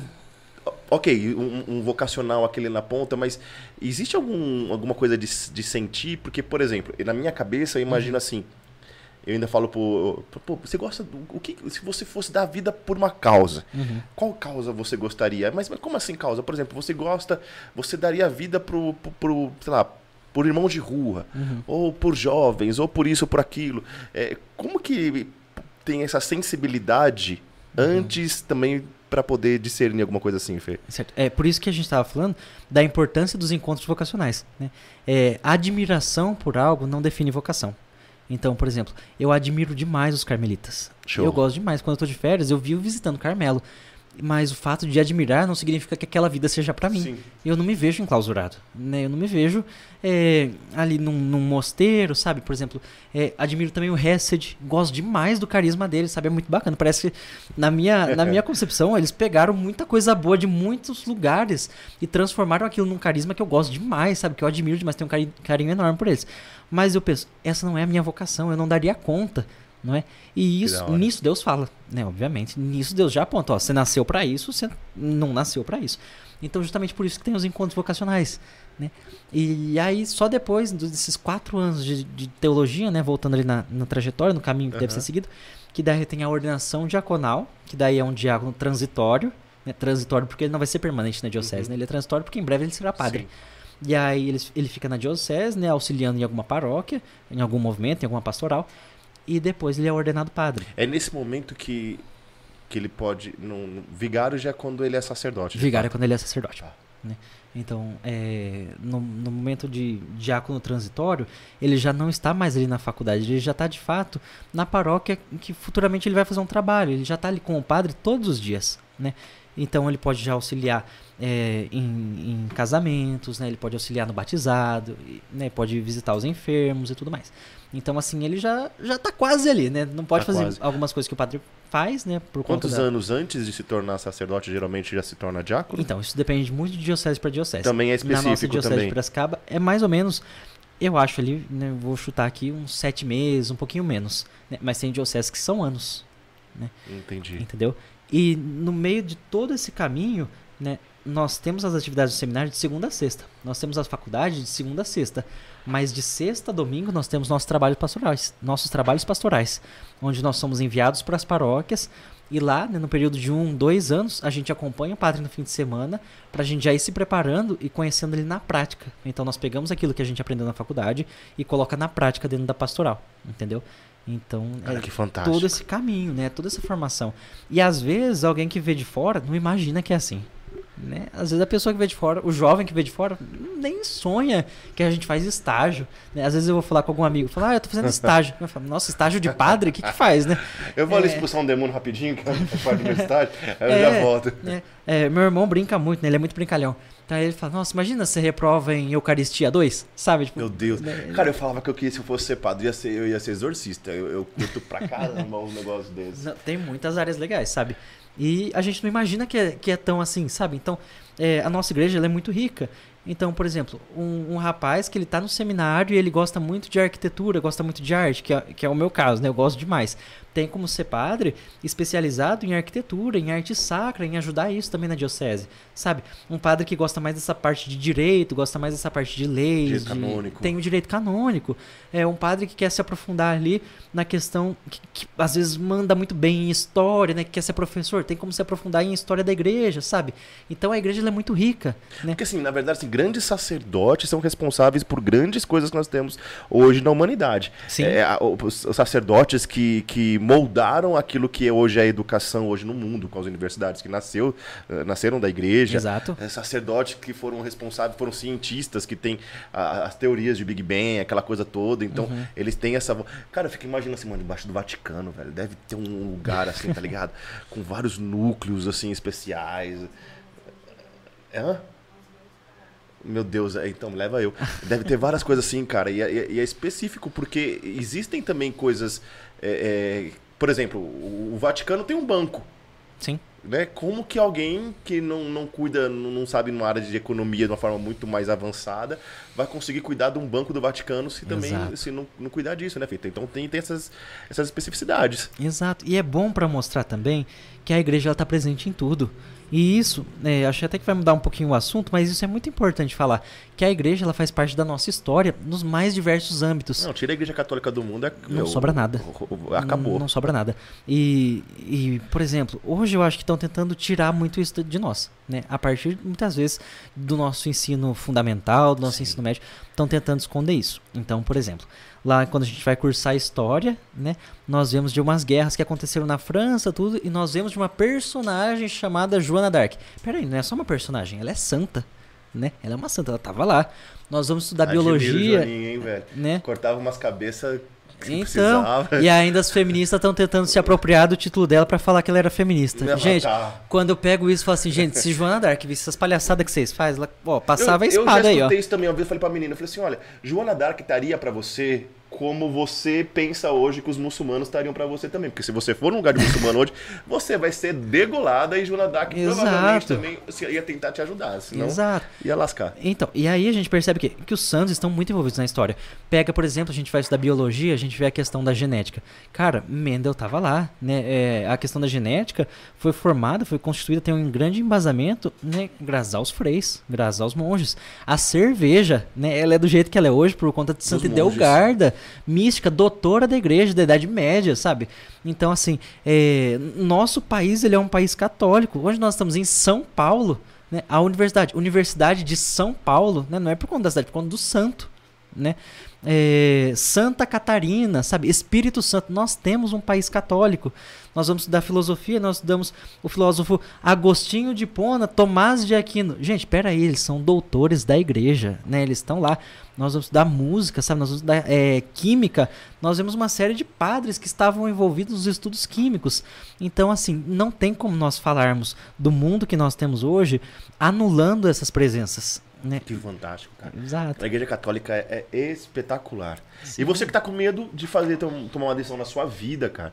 é, olha, vai fazer um retiro vocacional, pelo amor de Deus. Dá Cria vergonha nessa cara, gente. Nossa, Fala. é legal ser padre. Olha pra lá. Não sou, mas é legal. Favor, olha pra lá e fala pra esse moleque aqui, ó. Ó, presta atenção, você que tá assistindo esse vídeo, vai fazer um encontro vocacional. Talvez você já tenha certeza na sua vida do que Deus te chama. Irmão, vai lá pra ter mais uma certeza, né? Vai lá pra ter certeza absoluta. Pode ser que o Senhor te surpreenda nesse teu chamado. Cria vergonha na cara, vai que vai. É isso. Ô Fê, me diz uma coisa. Hoje a galera, assim, duas coisas que travam. Imaginando as coisas como de fato elas podem ser e nunca, nunca vai, a gente falou disso. E medo, cara. Por que, que o medo hoje tem roubado tantas vocações, cara? Qual que é, qual que é- Porque assim, a gente vive num, num, num mundo. Quer que tem água aí pra você? Oi, não, na verdade, ah, eu tava até fingindo pra ficar mais bonito, né? mas acabou aqui. Faz... Não, mas pede, aqui, aqui é tudo ao vivo, cara. Não, eu tava com vergonha. Aí pronto. Mas Olha, aí, ó, tá uma cheio. coisa que pode roubar a sua vocação é, É a vergonha. Olha aí, É, faz ó, um exemplo prático aqui, ó. matamos, entendeu? Deus Fechou? é bom. É Porque isso que a gente estava vergonha- tentando falar desde o começo. Entendeu? Existe gente muito sem vergonha. Eu, eu tenho vários aqui sem vergonha. Eu tenho filhos sem vergonha. A Tainá é uma sem vergonha, por exemplo. Não, tô falando propriamente, mas para jogar um exemplo, cara. Mas isso pode roubar a vocação de muita gente, cara. Pode, com certeza. E E, tem hoje- roubado. Tem roubado. Co- Como que você tem visto isso, Fê? Que assim, existe muitas pessoas que você se deparou de, e, e elas é, se perderam por conta do medo, simplesmente por causa do medo? Cara, o que eu mais recebo no Instagram é gente com medo de assumir a vocação é, religiosa. Assim, ganha disparado nas Porque caixinhas. parece que as pessoas têm algo dela que chama, mas travam, simplesmente travam. Exato. Sim. E a gente não imagina a quantidade de pessoas. A gente não imagina. E às vezes a gente não imagina o medo. Sabe? É coisa que pra gente é muito bobo, sabe? Às vezes é muito fútil. E chega lá pra pessoa, a gente fala assim, mas cara, isso daí não é um motivo pra impedir a obra de Deus na sua vida, sabe? Tá com medo, vai com medo, né? Então, Coragem é exemplo, com medo mesmo, né? Exato, já recebi mensagens, por exemplo, de gente que tinha medo de não gostar da comida do seminário. Oh, Assim, cara, pelo amor de Deus, você, tá- você vai impedir a obra de Deus na sua vida porque você pode não gostar de uma comida. Imagina os grandes santos se eles tivessem sido parados pelo medo. Meu, não teria santo na igreja, né? Ou você acha que os mártires não tiveram medo? É claro que tiveram. Óbvio que tinha a graça de Deus, óbvio que tinha um amor que levava, né, essas pessoas a assumirem. Mas havia medo, porque é, santo é um humano que não desiste. Claro. Então, assim, é claro que tem medo junto, mas vai com medo, né? E assim, hoje eu percebo que o quê? É, a gente tem medo de decepcionar todo mundo, né? Então, assim, ah, eu quero agradar minha mãe, eu quero agradar minha tia, eu quero agradar meu amigo, eu quero agradar minha amiga, eu quero agradar fulano, agradar ciclano. Então, assim, meu, peraí, eu preciso mesmo agradar todo mundo ou eu preciso agradar a Deus? Uau! né? Ah, E, ah. e a gente percebe, quer ver? É, às vezes pode estar muito profundo porque nós estamos falando de vocação e talvez alguém não se identifique. Mas o tanto de gente que tem medo, que tem vergonha de se confessar é altíssimo. Pessoas mandam mensagem falando que não comungam há dois, a três, a quatro anos porque tem medo da confissão. E aí eu respondo: o seu medo do que o padre pode pensar é maior do que Deus pode pensar de você? E aí a pessoa fala: nossa, é verdade, eu nunca parei pra pensar nisso. Então as pessoas elas não têm dimensão do sobrenatural na vida e às vezes acaba colocando o humano, um medo humano na frente da graça. Nunca sabe? Experimentaram. E o apostolado hoje da internet, o, é uma coisa que assim, ela, ela é presente, Uhum. é uma realidade que hoje a igreja ela foi forçada, acho que meio que forçada assim a dar passos mais rápidos, Uhum. principalmente por conta da, da pandemia, Sim. né? E, cara, é, é presente. E, assim, a gente precisa ocupar um espaço, porque hoje, se a gente não ocupa, nós seremos ocupados. Exato, outra pessoa vem e ocupa e digere um monte de besteira e muita gente não sabe. E, e como hoje tem sido, porque assim, dentro do seu propósito, vo- e assim, não- aqui não é um. Ah, tá fa- falando sobre vocação, não, cara, eu tô falando- sobre vida, cara. Porque isso serve pra tudo que você quiser fazer. Tem gente com medo de casar. Sim, sim. Não, eu, ah, eu não vou casar porque de repente eu tenho medo. Eu já escutei isso. Eu tenho medo se o meu marido roncar, velho. Como Exato. que eu não consigo dormir com ronco? Eu falei, cara, peraí, eu não tô entendendo. Uhum. eh, Sabe? Ah, eu, eu- eu- por exemplo, eu tenho medo de viver a castidade. Eu escuto muito. Uhum. Eu tenho medo de viver a castidade. E quando eu conhecer o meu marido, eu tenho medo de conhecer o que eu vou conhecer e não gostar. Assim, aí- Ou eu tenho medo de não cumprir as expectativas do que a pessoa está idealizando sobre mim também. É. Também tem bastante nessa questão Sabe, da castidade. E, e- e assim, uma, uma- uma- vez uma menina veio conversar comigo a esse respeito, e ela falou assim, não, eu tenho muito medo de casar, e, e porque... E viver a castidade. Eu acho que a gente tem que conhecer um ao outro antes, porque a gente precisa é, conhecer e para saber se vai gostar lá na frente. Uhum. E porque se eu, se eu casar e de repente tô na, na, na hora da relação e não, e não gostar. Uhum. O que, que você acha sobre isso? Cara, eu falei pra ela assim, eu acho que a primeira coisa você deveria parar de ver pornografia. Uhum. Porque você tá vendo muita pornografia, cara. Exato. Porque se na, se na sua cabeça você já está idealizando uma coisa que não existe, de uma situação que ainda não existe, é porque você está comparando alguma coisa que você já vê muito. E aquilo já tomou conta do seu coração. E aí eu lembro que ela baixou a cabeça assim, aí ela voltou e falou assim: Mas como que Deus fica dedurando para você aquilo que eu estou fazendo? Nem precisa. É! As pessoas acham que, que o relacionamento com Deus é assim, é tipo um Dragon Balls, né? Abaixa uma luz aqui divina e você solta lá, você vira um super saiyajin e aquilo simplesmente sai. Cara, é- é- são coisas evidentes, porque a gente tá, a gente tá dentro do mundo hoje. Uhum. Sim, sim. Não basta, e não, ba- basta você abrir hoje um Instagram se você quiser achar coisas que não prestam ali, cara. Uhum. Então, assim, hoje, Fê, é, eu vejo que as pessoas elas têm esses receios, eles têm esses medos. O apostolado na internet, ele é extremamente fundamental. E eu vejo você hoje trabalhando muito com isso. E, e como que foi para você hoje? E como que é para você fazer esse trabalho? É algo que te atrai logo de cara, que você vai lidar com isso mais tempo? Como que é para você? Cara, me atrai muito, me atrai muito mesmo, porque eu de fato amo fazer isso que eu faço, sabe? Outro dia eu tava conversando com a Priscila, da Cola de Deus. Aham. E ela. Pri, beijo. Tá, tá, vai- vem- tem que vir outra vez aqui. E assim, ela é uma baita missionária, ela é uma baita pregadora. E eu falei pra ela, falei, Pri, como que você arranja tempo de criar conteúdo? Aí ela falou assim, cara, eu não arranjo. Ela falou assim, eu tenho lá o meu jarro. O que transborda vai pra rede. Né? E ela falou É no assim. ritmo da vida, né, cara? Exato. E aí eu falei assim, é isso. O conteúdo é o quê? É o que a gente vive, não é verdade? Então, por exemplo, a partir eh, da nossa vida que a gente tem que criar, porque não adianta a gente colocar uma máscara pra falar de algo que a gente não tem propriedade, porque Show. por mais que a gente convença alguém, não vai ter propriedade nisso, né? É, peraí, eu vou fazer todo um trabalho em cima da mentira, não faz sentido, né? Então, qual que é o meu nicho ali? É a vida no seminário. Agora eu tô de férias, tô postando umas, umas brincadeiras, tô postando um pouquinho de mais de outras coisas. Mas a minha rotina é muito clara. Gente, a missa é assim, aqui tá o horário. Né? É, se der, eu vou responder uma caixinha de perguntas. Se não der, gente, paciência. Se eu tiver que estar na vida em comunidade, eu vou estar ali. Porque aquela é a minha vocação principal. Não sou vocacionado a ser influencer, né?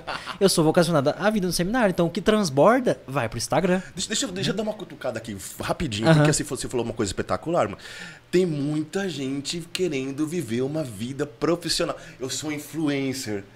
Cara, você não influencia. Deixa eu falar uma coisa pra você rapidinho. Eu te conheço, você não influencia nem a própria vida, velho.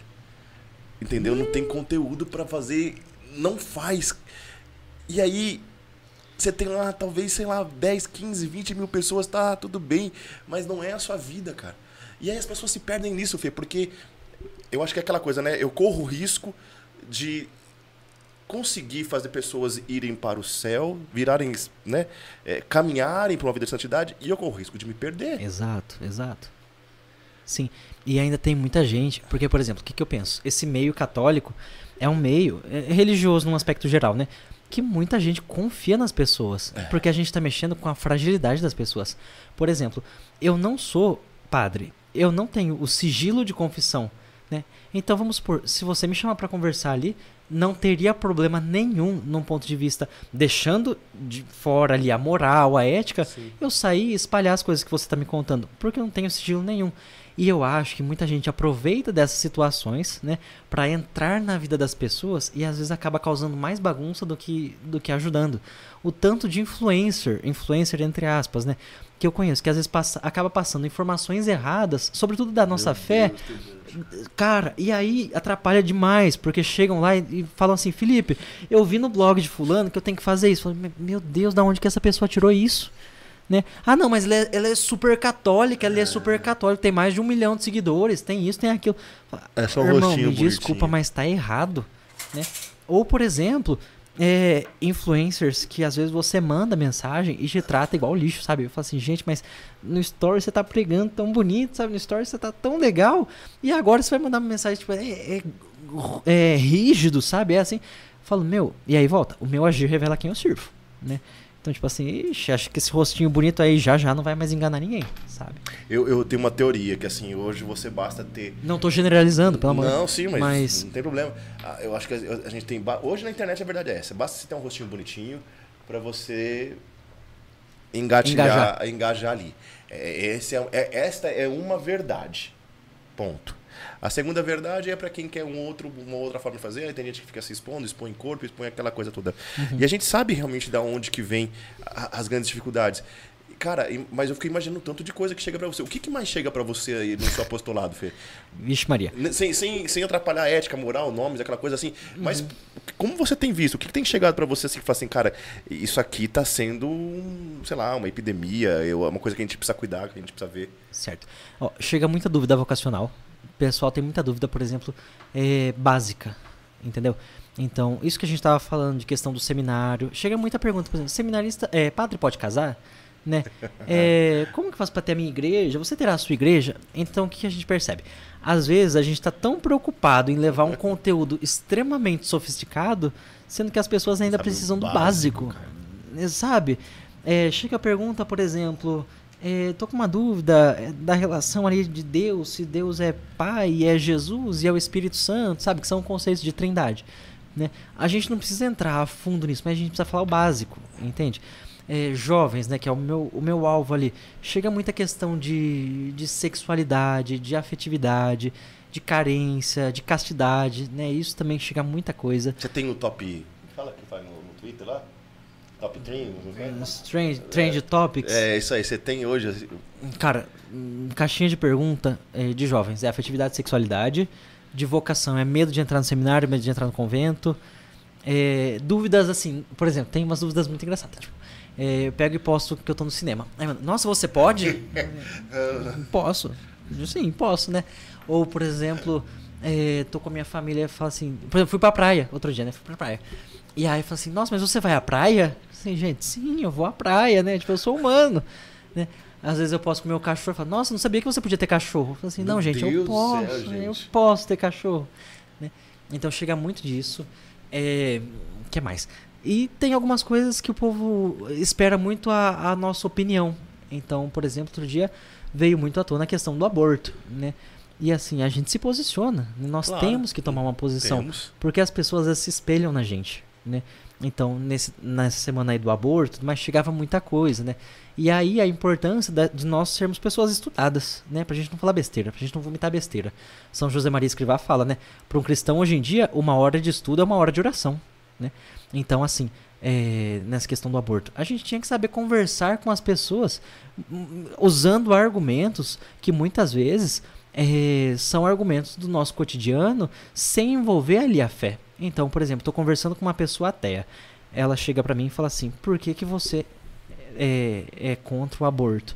Não adianta eu falar, ah, é porque é errado, porque Deus quer. Não, mas peraí, a pessoa não acredita em Deus. Né? Eu tenho que saber conversar também de um modo biológico, de um modo Científico. científico, de um modo ético, de um modo Sim. moral. Né? Então, assim, é, eu acho que ser um católico né, nas redes sociais tem que estar preparado para tudo. Para tudo. Às vezes eu faço live, né, durante o, o ano eu faço live rezando o terço. E ali o pessoal manda perguntas ali na, ao vivo ali, né? E assim, meu, às vezes tem uns negócios que eu falo, gente, eu não sei responder isso. Eu vou fingir que a internet travou e não vou responder, porque de fato eu não sei. E aí, né, depois eu vou, eu estudo e tudo mais. E eu falo, caramba, né, eu ainda tenho que me preparar demais para conseguir conversar eh, alguns assuntos com as pessoas, sabe?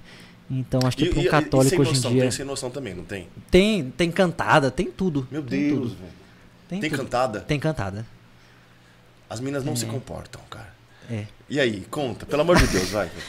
Eu vou beber água. aqui. Não bebe água. Enquanto ele o Fê bebe clima água, tá tenso ô, ô, aqui. produção, vamos combinar um negócio. Se tiver pergunta aí no YouTube, joga aqui, tá? Porque, pra gente poder saber, por favor.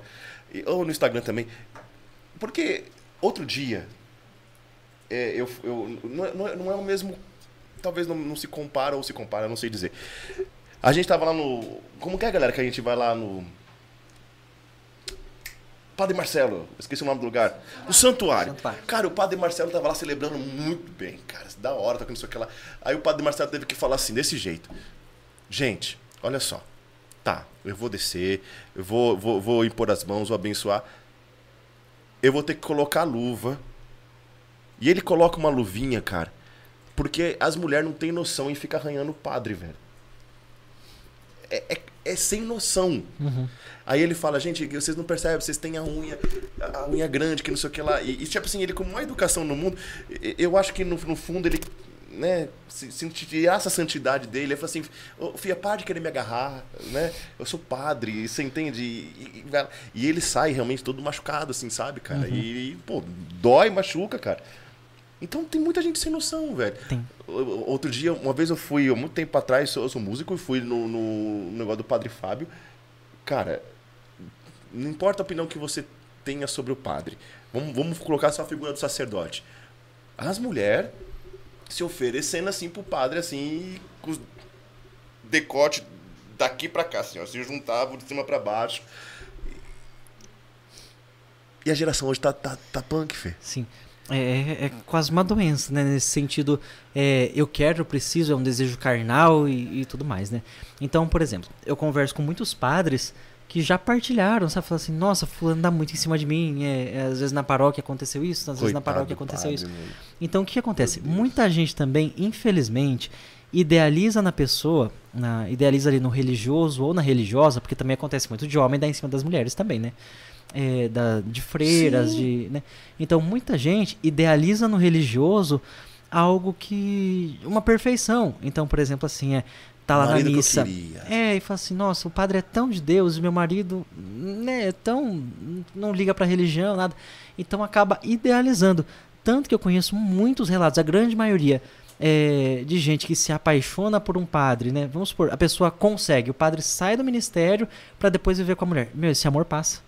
Mesma coisa com o seminarista. Às vezes a menina tá lá, né? A pessoa tá lá é, tentando ali conquistar o seminarista, fazendo de tudo pra ele sair do seminário, né? Então o jovem ali, enquanto ele tá no seminário, é, o lindão, é o desejado. Todo mundo quer ele. Rola muito isso. É, sai do seminário, a pessoa fica dois, três, quatro anos solteira. E, mas, gente, não era o lindão, não era o desejado das nações, né? Não era o, o bonitão. Cadê? O desejado. Mas- E aí que a gente percebe que a pessoa saiu do seminário e o encanto passou. O encanto saiu junto, sabe? Então, assim, tem cantada, tem gente que manda foto, sabe? Gente, manda de tudo, manda de tudo. É, comentários tipo assim, nossa, você é muito bonito. É, tem certeza que vai ser padre? Fala assim, ué, mas por quê? Pra ser padre tem que ser feio? É, é da sua Né? conta. Exato. Né? Então, assim, tem de tudo. E- E, e, e, Fê, mas e assim, e claro também que, cara, é, é um treinamento constante. sim, é uma Porque luta constante. É né? uma, é- e eu acho que o sacerdote é um treinamento constante, porque você vai enfrentar isso talvez por, por longos anos Uhum. da sua vida, porque a gente sabe a juventude passa, a nossa beleza, né? É, que um dia já foi bonito, que um dia feio, já foi um dia já- talvez já foi bonito, né? Isso vai passar até hoje que não, outros nasceram Uhum. feinho e continua feio até hoje, né? Mas tudo bem, né, gente? Tá Mas é verdade, isso passa.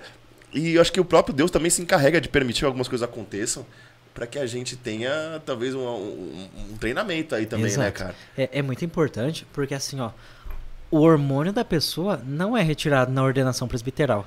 né? O que que isso significa? Que a pessoa, mesmo depois da ordenação, ela continua sentindo desejo. Ela continua é, sentindo carência, ela continua é, tendo, que, tendo que lutar, talvez, com alguns pecados, com alguns vícios. Então, assim, às vezes as pessoas têm uma O expectativa. continua sendo homem, né, cara? Continua sendo homem, né? Cara, é, às vezes ele pode olhar ali pra mulher e falar, cara, ela é bonita, né? É, eu tenho que tomar um cuidado ali porque eu posso me sentir atraído por ela. E às vezes as pessoas não entendem isso. Então, ah, o padre, é, ele agora, agora que ele é padre, né? O rapaz, agora que ele é padre, ele é assexuado. Não, muito pelo contrário, né? A, a vida vai continuar. Aí, quando é que o desejo vai passar? Quando é que a atração vai passar? Quando morrer, né? Então, assim, o padre ele ainda é um homem, né? É, a freira, ela ainda sente os desejos dela também, né? Então, assim, a luta é constante, né? É, e ainda mais porque o padre, ele tem uma liberdade. Então, por exemplo, hoje eu sou seminarista. Então, eu não tenho meu carro. Eu não faço o que eu quero da minha vida a hora que eu quero. Eu tenho um reitor para dar satisfação. Eu tenho um reitor que eu tenho que pedir permissão. Para estar aqui hoje, eu tive que pedir permissão pro meu reitor. E o meu bispo também deu a autorização, né? Deu a benção para estar aqui. E deve ser que nem pai, vem um monte de, de recomendações, né? Exato, exato. Mas às vezes, é, eu tenho um, um tipo um limite financeiro, né? Uma ajuda ali que eu recebo. Então, assim, hoje a vida do seminarista, é, ela é mais limitada. Mas um dia eu estarei na minha paróquia, na minha casa, eu vou estar sozinho, eu não vou precisar ficar dando satisfação pro bispo é, a todo momento. Ó, tô indo no shopping, tô indo comprar carne, tô indo pegar na padaria. Não. Então, por exemplo, assim, se a pessoa ela não tem uma ética, se a pessoa ela não sabe ali é, agir de acordo com a moral, de acordo com as virtudes, se ela só age de acordo com o animalesco, meu, pode anotar que ela vai cair. Por quê? Porque Se ela vai ter for- liberdade. é importante você falar isso, né? Se ela não for nesse treinamento, ela não, se não for fiel nas pequenas coisas não vai conseguir. putz, É, São, Muito São bom. José Maria Escrivá fala, né? Não conseguistes vencer nas grandes coisas porque não quisestes vencer nas pequenas. Ou eu aprendo a vencer no meu cotidiano, ou eu não vou vencer pra eternidade, né? Então, é Caraca. óbvio, né? Escutou? Tomou? Tá vendo? E você fica aí no sofá procrastinando as coisas. Toma, olha, vergonha na sua cara. E, e isso é muito verdade, porque, por exemplo, é, às vezes nós queremos é, um, um exemplo, né? É jovens. Então, às vezes o jovem quer se livrar do vício da masturbação que tá lá há 12 anos. Tá certo. Mas o jovem não consegue não comer um chocolate quando a vontade está lá, não consegue fazer um sacrifício, não consegue tomar um banho gelado, não consegue acordar no momento que toca o despertador, né, levantar da cama. Então a gente fala assim, né, meu, mas espera aí, você não consegue vencer nas pequenas coisas. Como é que você quer se livrar de um vício gigantesco desse? Você não faz jejum, como é que você vai, seu corpo vai se preparar, né, quando a vontade bater, não é verdade? E isso é muito verdade. São José Maria Escrivá, amo demais, porque ele é extremamente é, temporal, né? No nosso, ele é atemporal, na verdade, né? Teve os ensinamentos no tempo dele, mas também no nosso tempo são super presentes, né? Então, assim, a gente tem que aprender a domesticar o nosso corpo, Nas porque senão a gente vai coisas. viver no animalismo. Santa Terezinha, mestra nisso, das virtudes das pequenas coisas. Exato. A pequena via, das né? pe- Da pequena via, cara. Uhum. É, é, eu falo pros filhos, não, não- sabe, no, no tempo certo, não sabe deixar de pegar na mão, Uhum.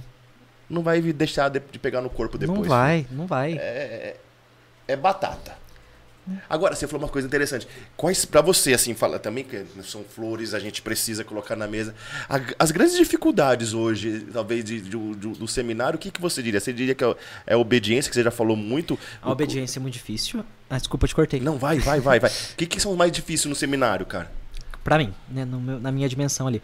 A obediência é muito difícil. A vida em comunidade é muito difícil. Porque eu, eu sou muito. Dá vontade de dar umas cadeiradas numa, numa galera, não dá, não dá. Rapaz, né? É Não- muito difícil. Dá vontade de quebrar uns bancos na cabeça então, de alguém. E eu sou muito mimado, né, pelos meus pais. então, por exemplo, assim, às vezes eu vejo lá que tem um chocolate na dispensa. Aí, meu, uma barra de chocolate. E a gente tá em 30 nego. Assim, gente, mas o que, que custa eu pegar a barra e levar pro meu quarto, né? E aí, não, vamos dividir com todo mundo. E aí, tá bom, ah, vamos dividir. Aí Deixa eu dá pensar, uma coisa, tipo assim, se- se tiver uma barra de chocolate, você vai comer. Você precisa obrigatoriamente, já, de cara, já sair dividindo com todo mundo assim? Não, se algo é da casa, então se tá na dispensa da casa, É. aí sim a gente fala, não, depois de tal almoço a gente vai lá, vamos dividir, todo é, mundo tipo, pega um pedaço. é tipo um comum acordo já. Tipo, ó, depois É, vamos é. comer o chocolate. É, é. Ou o reitor autoriza, né? Daí, Aham. beleza. Mas, por exemplo, se tem uma barra de chocolate no meu quarto, aí ela é minha. Né? Aí... E pra essa barra de chocolate chegar no seu quarto? Não, Você- pode. pode? Pode, pode. Tá. Aí eu coloco na mochila. não, mas pode. É, é, não tem não tem algo assim. Óbvio que eu não vou ficar levando, por exemplo, bebida, Claro. bebida alcoólica. Não, Claro. óbvio que não, né? Cigarro, droga, claro que não. Mas, por exemplo, se eu quiser, se eu quiser levar um, um doce, às vezes na pastoral a gente ganha, porque o pessoal é muito caridoso conosco, né? E a vida comunitária é uma dos mais difíceis, então, também. Isso, é, a vida comunitária pra mim é muito difícil. A rotina eu demorei um pouco pra acostumar. Porque lá a nossa rotina é bem maçante, né? Bem, bem cansativa. Então a gente acorda, eu acordo mais ou menos umas 5 e meia, né? E a gente vai dormir bem tarde.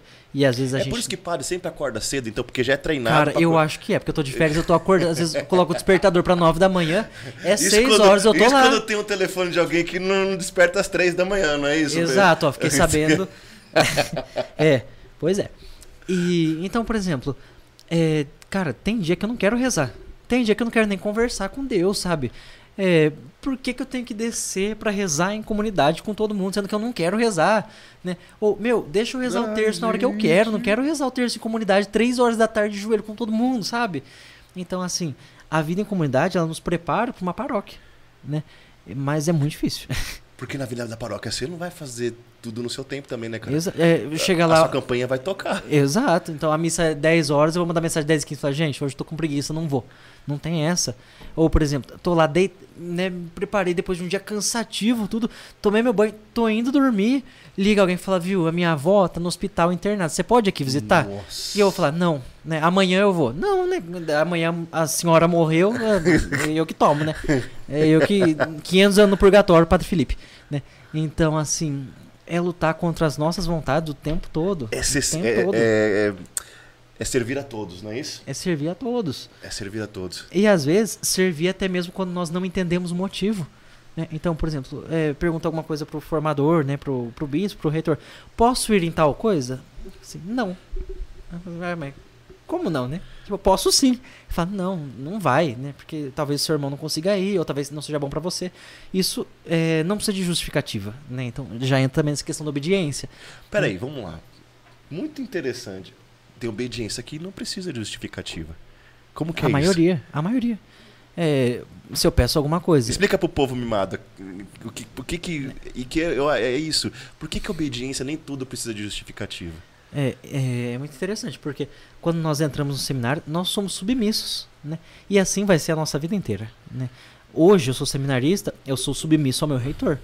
Futuramente vou ser padre, mas eu vou ser submisso ao meu bispo. Sim. Ah, mas Felipe, e se você for bispo? Tá bom, você submisso ao, ao provincial, ao, ao arcebispo, né? Ao, ao cardeal.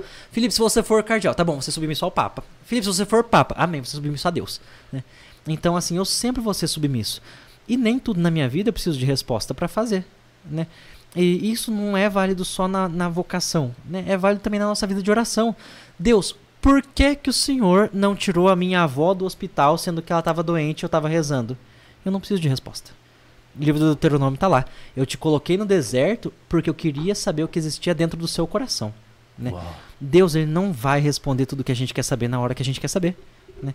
E a gente não precisa de resposta para amá-lo, porque se nós precisarmos de resposta para amá-lo, a gente não ama, a gente é interesseiro. Né? E a mesma coisa na, na vocação. Se o meu reitor falar não, eu não preciso perguntar o porquê. Né? Eu confiei a minha vida a ele. Né? Ele é o delegado ali é, pelo bispo a cuidar das vocações da diocese. Então, amém. Né? É, eu quero ser um padre diocesano, eu confio a minha vida a você. Faz o que você achar melhor.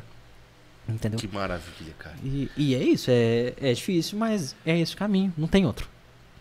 Não tem atalho. O que, que eu vou fazer? Eu vou, vou comprar pra ser padre? Não vou. Por quê? Porque senão não, não chega lá. Dá pra comprar carta. Né, vou, vou comprar ali a minha admissão. E aí o cara é admitido, é admitido um mimado, que não sabe fazer nada, que não sabe obedecer, vira um péssimo padre na paróquia e em dois anos, três anos larga o ministério. Por quê? Porque não deu conta. E onde você se inspira pra vencer tudo isso, cara? Santos, porque eu, eu vi, a gente tava conversando antes aqui, você falando da vida do Santos, já citou Santa Faustina, já citou. Como que é pra você? Você tem um santo de devoção, um cara que. Cara, de eu amo próximo? estudar a vida dos santos. Eu amo, amo, amo. Porque assim, eu acho que me ajuda demais, sabe?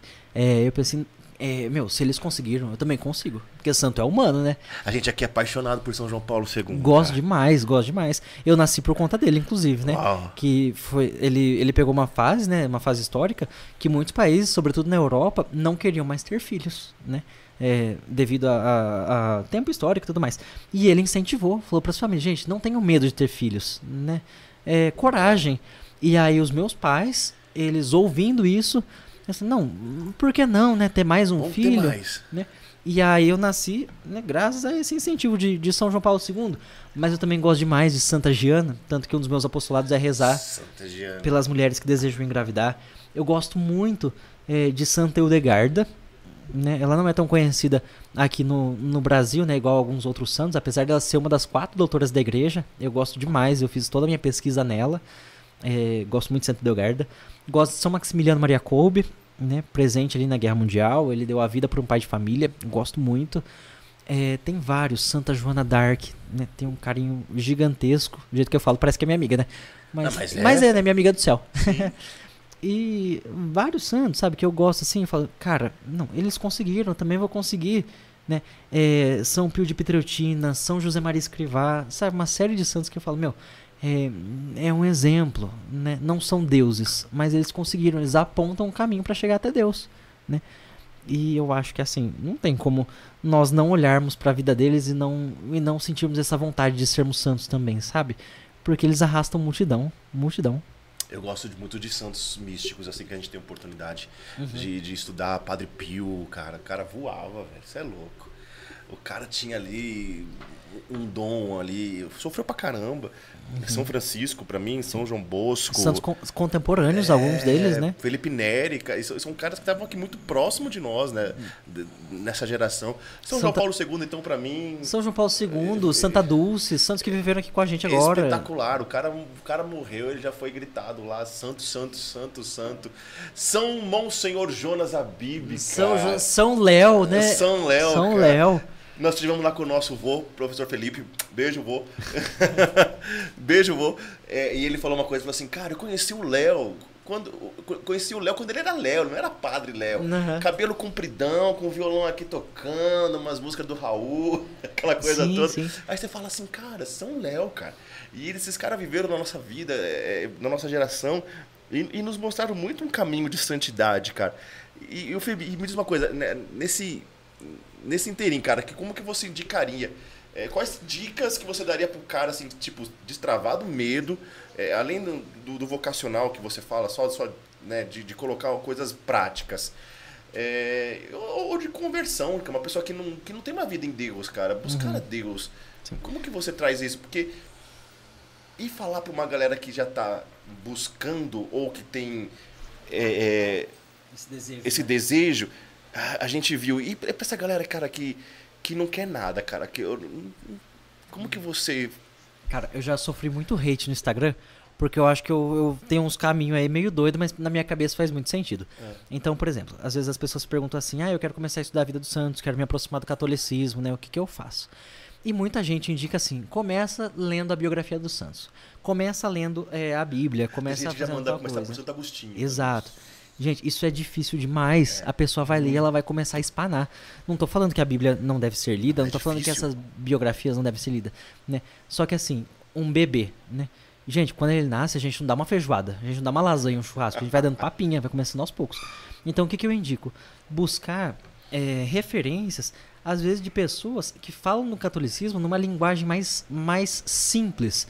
E quando eu digo simples, eu não tô falando mais relativa, porque hoje em dia tudo é relativo e o catolicismo não é relativo, né? O que é certo é certo, o que é errado é errado. É. Mas eu digo, por exemplo, é, o Lewis, né? Ele não é católico, ele é cristão, C.S. Lewis. C.S. Lewis. Mas ele tem muita obra bacana. Então, por exemplo, as Crônicas de Nárnia. Para um cara que ele é formado em teologia, ele consegue produzir muito conteúdo teológico bom a partir das Crônicas de Nárnia. Para um cara que nem é católico, ele consegue ler aquele livro e gostar. Ele consegue ler aquele livro e aprender. Olha eu né? chutando o, o balde aqui do que você tá falando. Cartas de um demônio a seu Cartas de um aprendiz. Diabo ao seu aprendiz. É muito Meu bom. Deus do céu, que livro fantástico. cara. Muito bom, eu gosto muito também. É, ou às vezes o, o Chesterton, ele tem uma, litera- uma, uma literatura um pouco mais difícil, algumas coisas mais aprofundadas, mas ele também tem muita coisa que serve de porta de entrada para quem quer aprofundar ali nos conceitos do catolicismo. É, o, o Tolkien, Tolkien, né, do, do Senhor dos Senhor dos Anéis. Anéis, também tem como fazer toda uma teologia ali.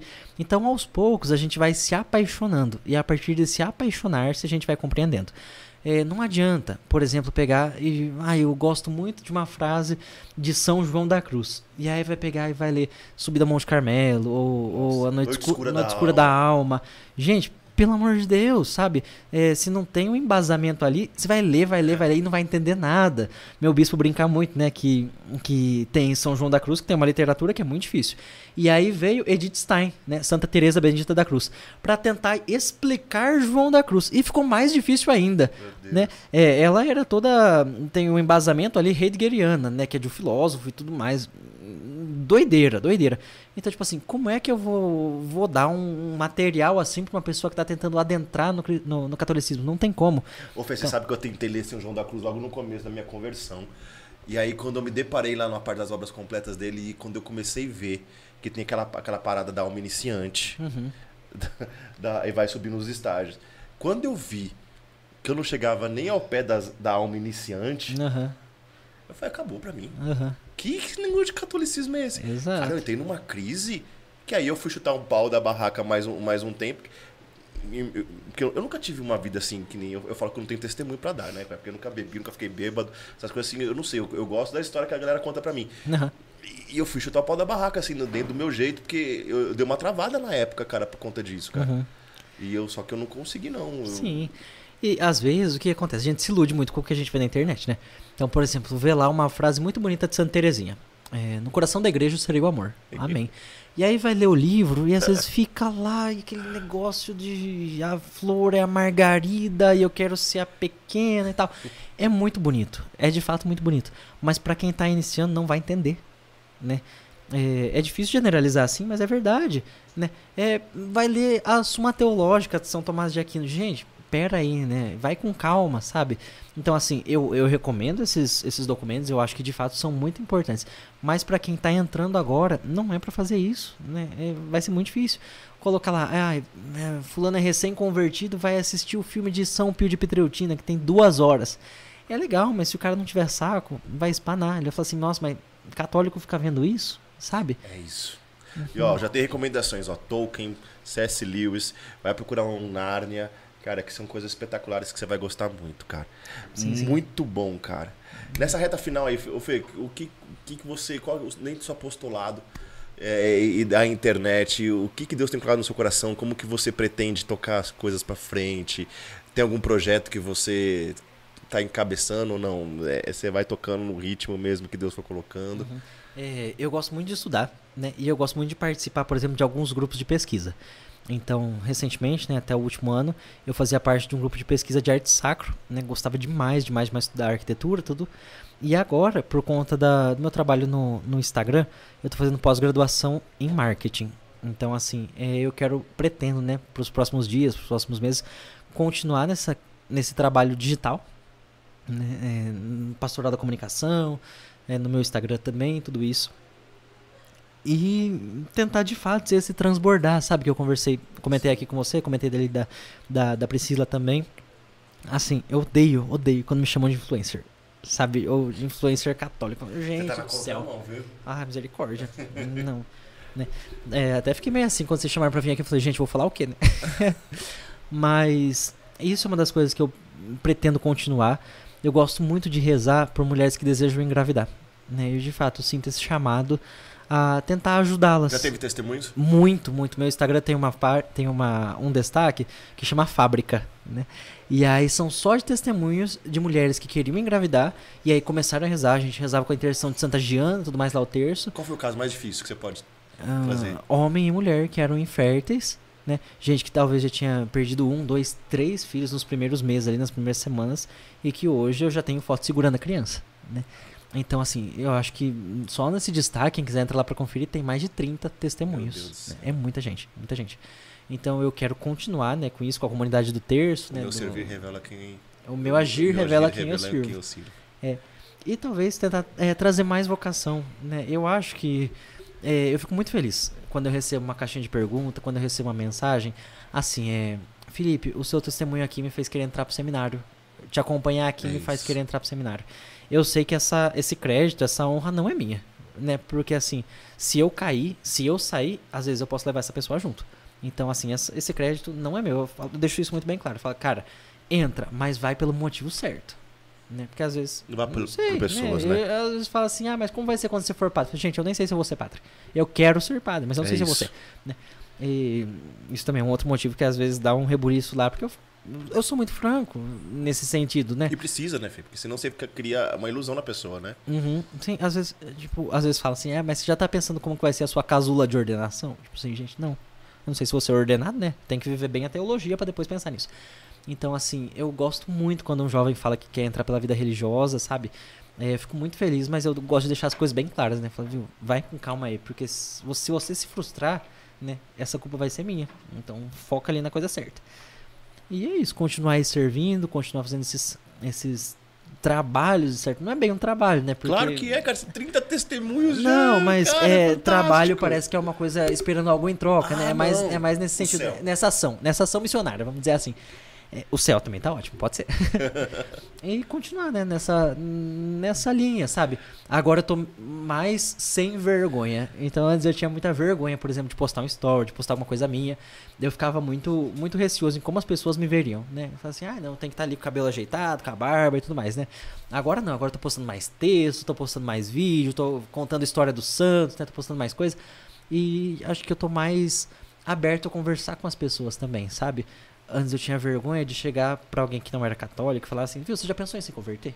Isso eu tinha muita vergonha. Hoje eu já falo, né? Eu já falo assim, viu, ó, tó, tá aqui a Bíblia. Né? Vê aí alguma coisa, sabe? Espetacular. Então, hoje, e precisa, né? Acho que a gente foi criando essa vergonha com o passar do tempo e Muito não bom. faz sentido. Eu acho que todo, tudo que a gente pode fazer pra gente poder fazer comunicar Jesus é, é a gente tem que tornar Extremamente válido. isso válido, Desde cara. que não nos afunde, né? Tem muita Exato. gente que se afunda tentando comunicar Jesus. Vai junto por água abaixo. Exato. Eu quero pedir para que você, é, mais uma vez, curta aí, você possa compartilhar, fazer com que essa palavra chegue a mais gente, cara, porque assim, tem muita gente que vai ser alcançada por isso.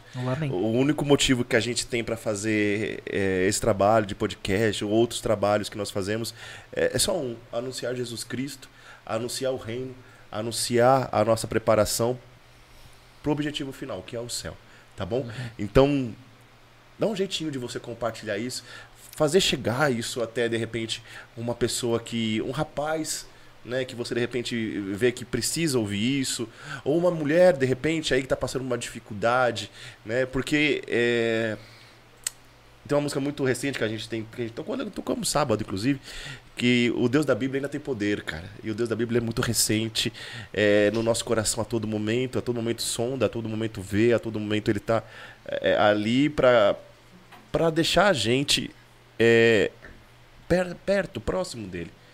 Né? Não é um Deus longe, não é um Deus é, lá em cima e você aqui. Uhum. Né? E essa palavra não chegou em você à toa, tá bom? Então, leve essa palavra até uma pessoa. O Fê, gostaria que, que nesse último momento aí, que você possa a- falar com, uma- com as pessoas que estão aqui, me veio muito isso no coração, é, livremente. Aquilo que o Senhor colocar no seu coração, eu não sei quem vai nos assistir, quem estão nos assistindo, e, e continuar. Quero mandar um beijo aqui pro Rodolfo, da, da Cordeiro de Deus. Cara, vocês são fera, parabéns. É, cara, Rodolfão, você sabe que a nossa vocação e o nosso sim, né, se deve à vocação, à sua vocação, à vocação da comunidade Cordeiro de Deus. O que, que você falaria para essa galera que está aqui hoje, Fê? Já que isso é atemporal e, e com certeza vai ser usado por Deus para chegar nos corações daqueles que precisam. Tem uma passagem que eu gosto muito, que é a passagem da Samaritana. Quem me acompanha um pouquinho mais tempo sabe que eu adoro pregar sobre essa passagem da Samaritana, inclusive. E aí eu até combinei com o pessoal da pastoral, falei assim, gente, eu não vou mais falar dessa passagem da Samaritana, né? E outro dia eu fui pregar no JC, lá em Minas, e eu preguei justamente da passagem da Samaritana, né? E tem algo que me chama muita atenção nessa passagem, que é o quê? Jesus ele estava com os discípulos, os discípulos já tinham presenciado ele fazer alguns milagres, e aí depois os discípulos vão para a cidade e Jesus conhece a samaritana. Ali naquele momento, ela tem um encontro verdadeiro com ele. Ela vai para a cidade, os discípulos voltam e quando a samaritana volta, ela volta cheia de gente. Então assim, é, os discípulos estavam na cidade e não trouxeram ninguém. A samaritana estava na cidade e ela trouxe uma multidão junto. E aí é meio contraditório. Por quê? Os discípulos já tinham visto Jesus fazer milagre. Já tinham presenciado muitas coisas, já estavam com ele há anos. E a samaritana não. A samaritana tinha conhecido ele ali naquele poço poucas horas antes. Ela trouxe muita gente. Eles não trouxeram ninguém. Muitas vezes nós estamos contando que o céu na nossa vida já está garantido pelo tempo que nós servimos e não pela qualidade do nosso encontro. Às vezes nós achamos que o nosso céu já está garantido porque nós servimos há tantos anos na missa, porque nós somos leitores, porque nós somos acólitos, porque nós fazemos obra de caridade. Meu irmão, isso é falácia. Nenhum de nós temos uma cadeira pronta ali no céu nos aguardando pelo nosso tempo, né? Agora, se nós temos um encontro verdadeiro, se você que está me assistindo tem um encontro verdadeiro com Jesus Cristo, meu irmão, não importa o tempo que você está na caminhada, faça com que outras pessoas também conheçam, porque a partir desse encontro, você que está nos assistindo passa a ser um instrumento dele. Então é isso que eu gostaria de dizer. Não tenha medo, né? Você é um instrumento de acordo com a intensidade daquilo que você viveu. E aí? Vai dormir com essa, né? Cara, Deus tem um plano grande na sua vida. Fica com as palavras aí do Fê. E. Dá passo. Dá passo. Procure aí o, onde o Senhor colocar no teu coração um local, o Senhor vai falar com você. Se você desejar, você pode procurar o Fê, você pode procurar a gente nas nossas redes sociais. Nós teremos o maior prazer em ajudar, eh, fazer com que você possa dar passos em Jesus Cristo. A gente, a gente costuma falar muito aqui, né? Em, em tempos onde tantos homens querem ser seguidos, né? Terra de seguidores. A gente costuma dizer, siga só Jesus, cara. Né? Que esse podcast aqui isso sirva só para você seguir Jesus. Exato. Se não tivesse um seguidor aqui, tudo bem, não tem problema. Mas que o nome de Jesus ele seja exaltado, seja levado e, e para que corações sejam libertos. Fê, qual que é o seu Instagram? Deixa pra galera aí, pra galera entrar. Meu Instagram é arroba Fepis. F-E-P-I-Z-Z. Fê. F-E de Felipe, Aham. F, P-I-Z-Z. Fepis. Procura. Ele adora conversar. Eu gosto, Ah, gente, de conversar. Ele vai responder suas perguntas. Fê, eu quero agradecer, cara. Eu, eu- não é um, não foi só um papo de vocação, mas um papo de vida, cara. Que bom. Isso Eu vai, que agradeço. isso vai chegar no coração de outras pessoas. Quero mandar um beijo para pessoas que estavam aqui, ó. Rafa Camelo estava aqui também. Gabi, Maria E, minha, minha, como é que fala? Hoje é aniversário dela. Nossa senhora, preciso, preciso ligar pra ela, vou apanhar. Vixe. Rodolfo, Rodolfão, Deus abençoe vocês, baby, tá bom? Que eu já sei. Ah, ah, ah, ah, ah. Ainda não tudo bem, mas vocês vão contar aí. tá bom? Gabi, você tá me devendo um bolo. Rodolfão Cordeiro de Deus. Queria dar um beijo pro Júnior Summer Beats, que tava aí com a gente também. E, e, e muitas outras pessoas, tá? É, dizer que é, é um grande prazer, cara. E mais uma vez, siga, compartilha. Deixa dois avisos rápidos. O pessoal tem procurado a gente. Retiro de Carnaval, Maranatá. Nós vamos estar lá em São Roque, certo? Faz uma experiência. Acho que uma das primeiras experiências que você pode fazer é uma experiência de se aproximar de Deus, cara. Antes de você querer também saber qual é a sua vocação, qual é o seu lugar, queira saber aonde o seu coração vai estar em Deus. Certo? É isso. Porque senão também de nada vale. Né? Um coração longe de Deus com, com mil indagações sobre vocação. Então, nós vamos ter lá de 9 a 13 de fevereiro. Nós vamos ter nosso retiro de carnaval, que vai acontecer na cidade de São Roque. Vai uma galera grande para lá, como todo ano, com a graça de Deus. Você entra no nosso link, js.parada inglês aí no Instagram, você clica aí no, no- na, na biografia e você vai encontrar o link do Maranatá. Cara, faz sua inscrição, tá?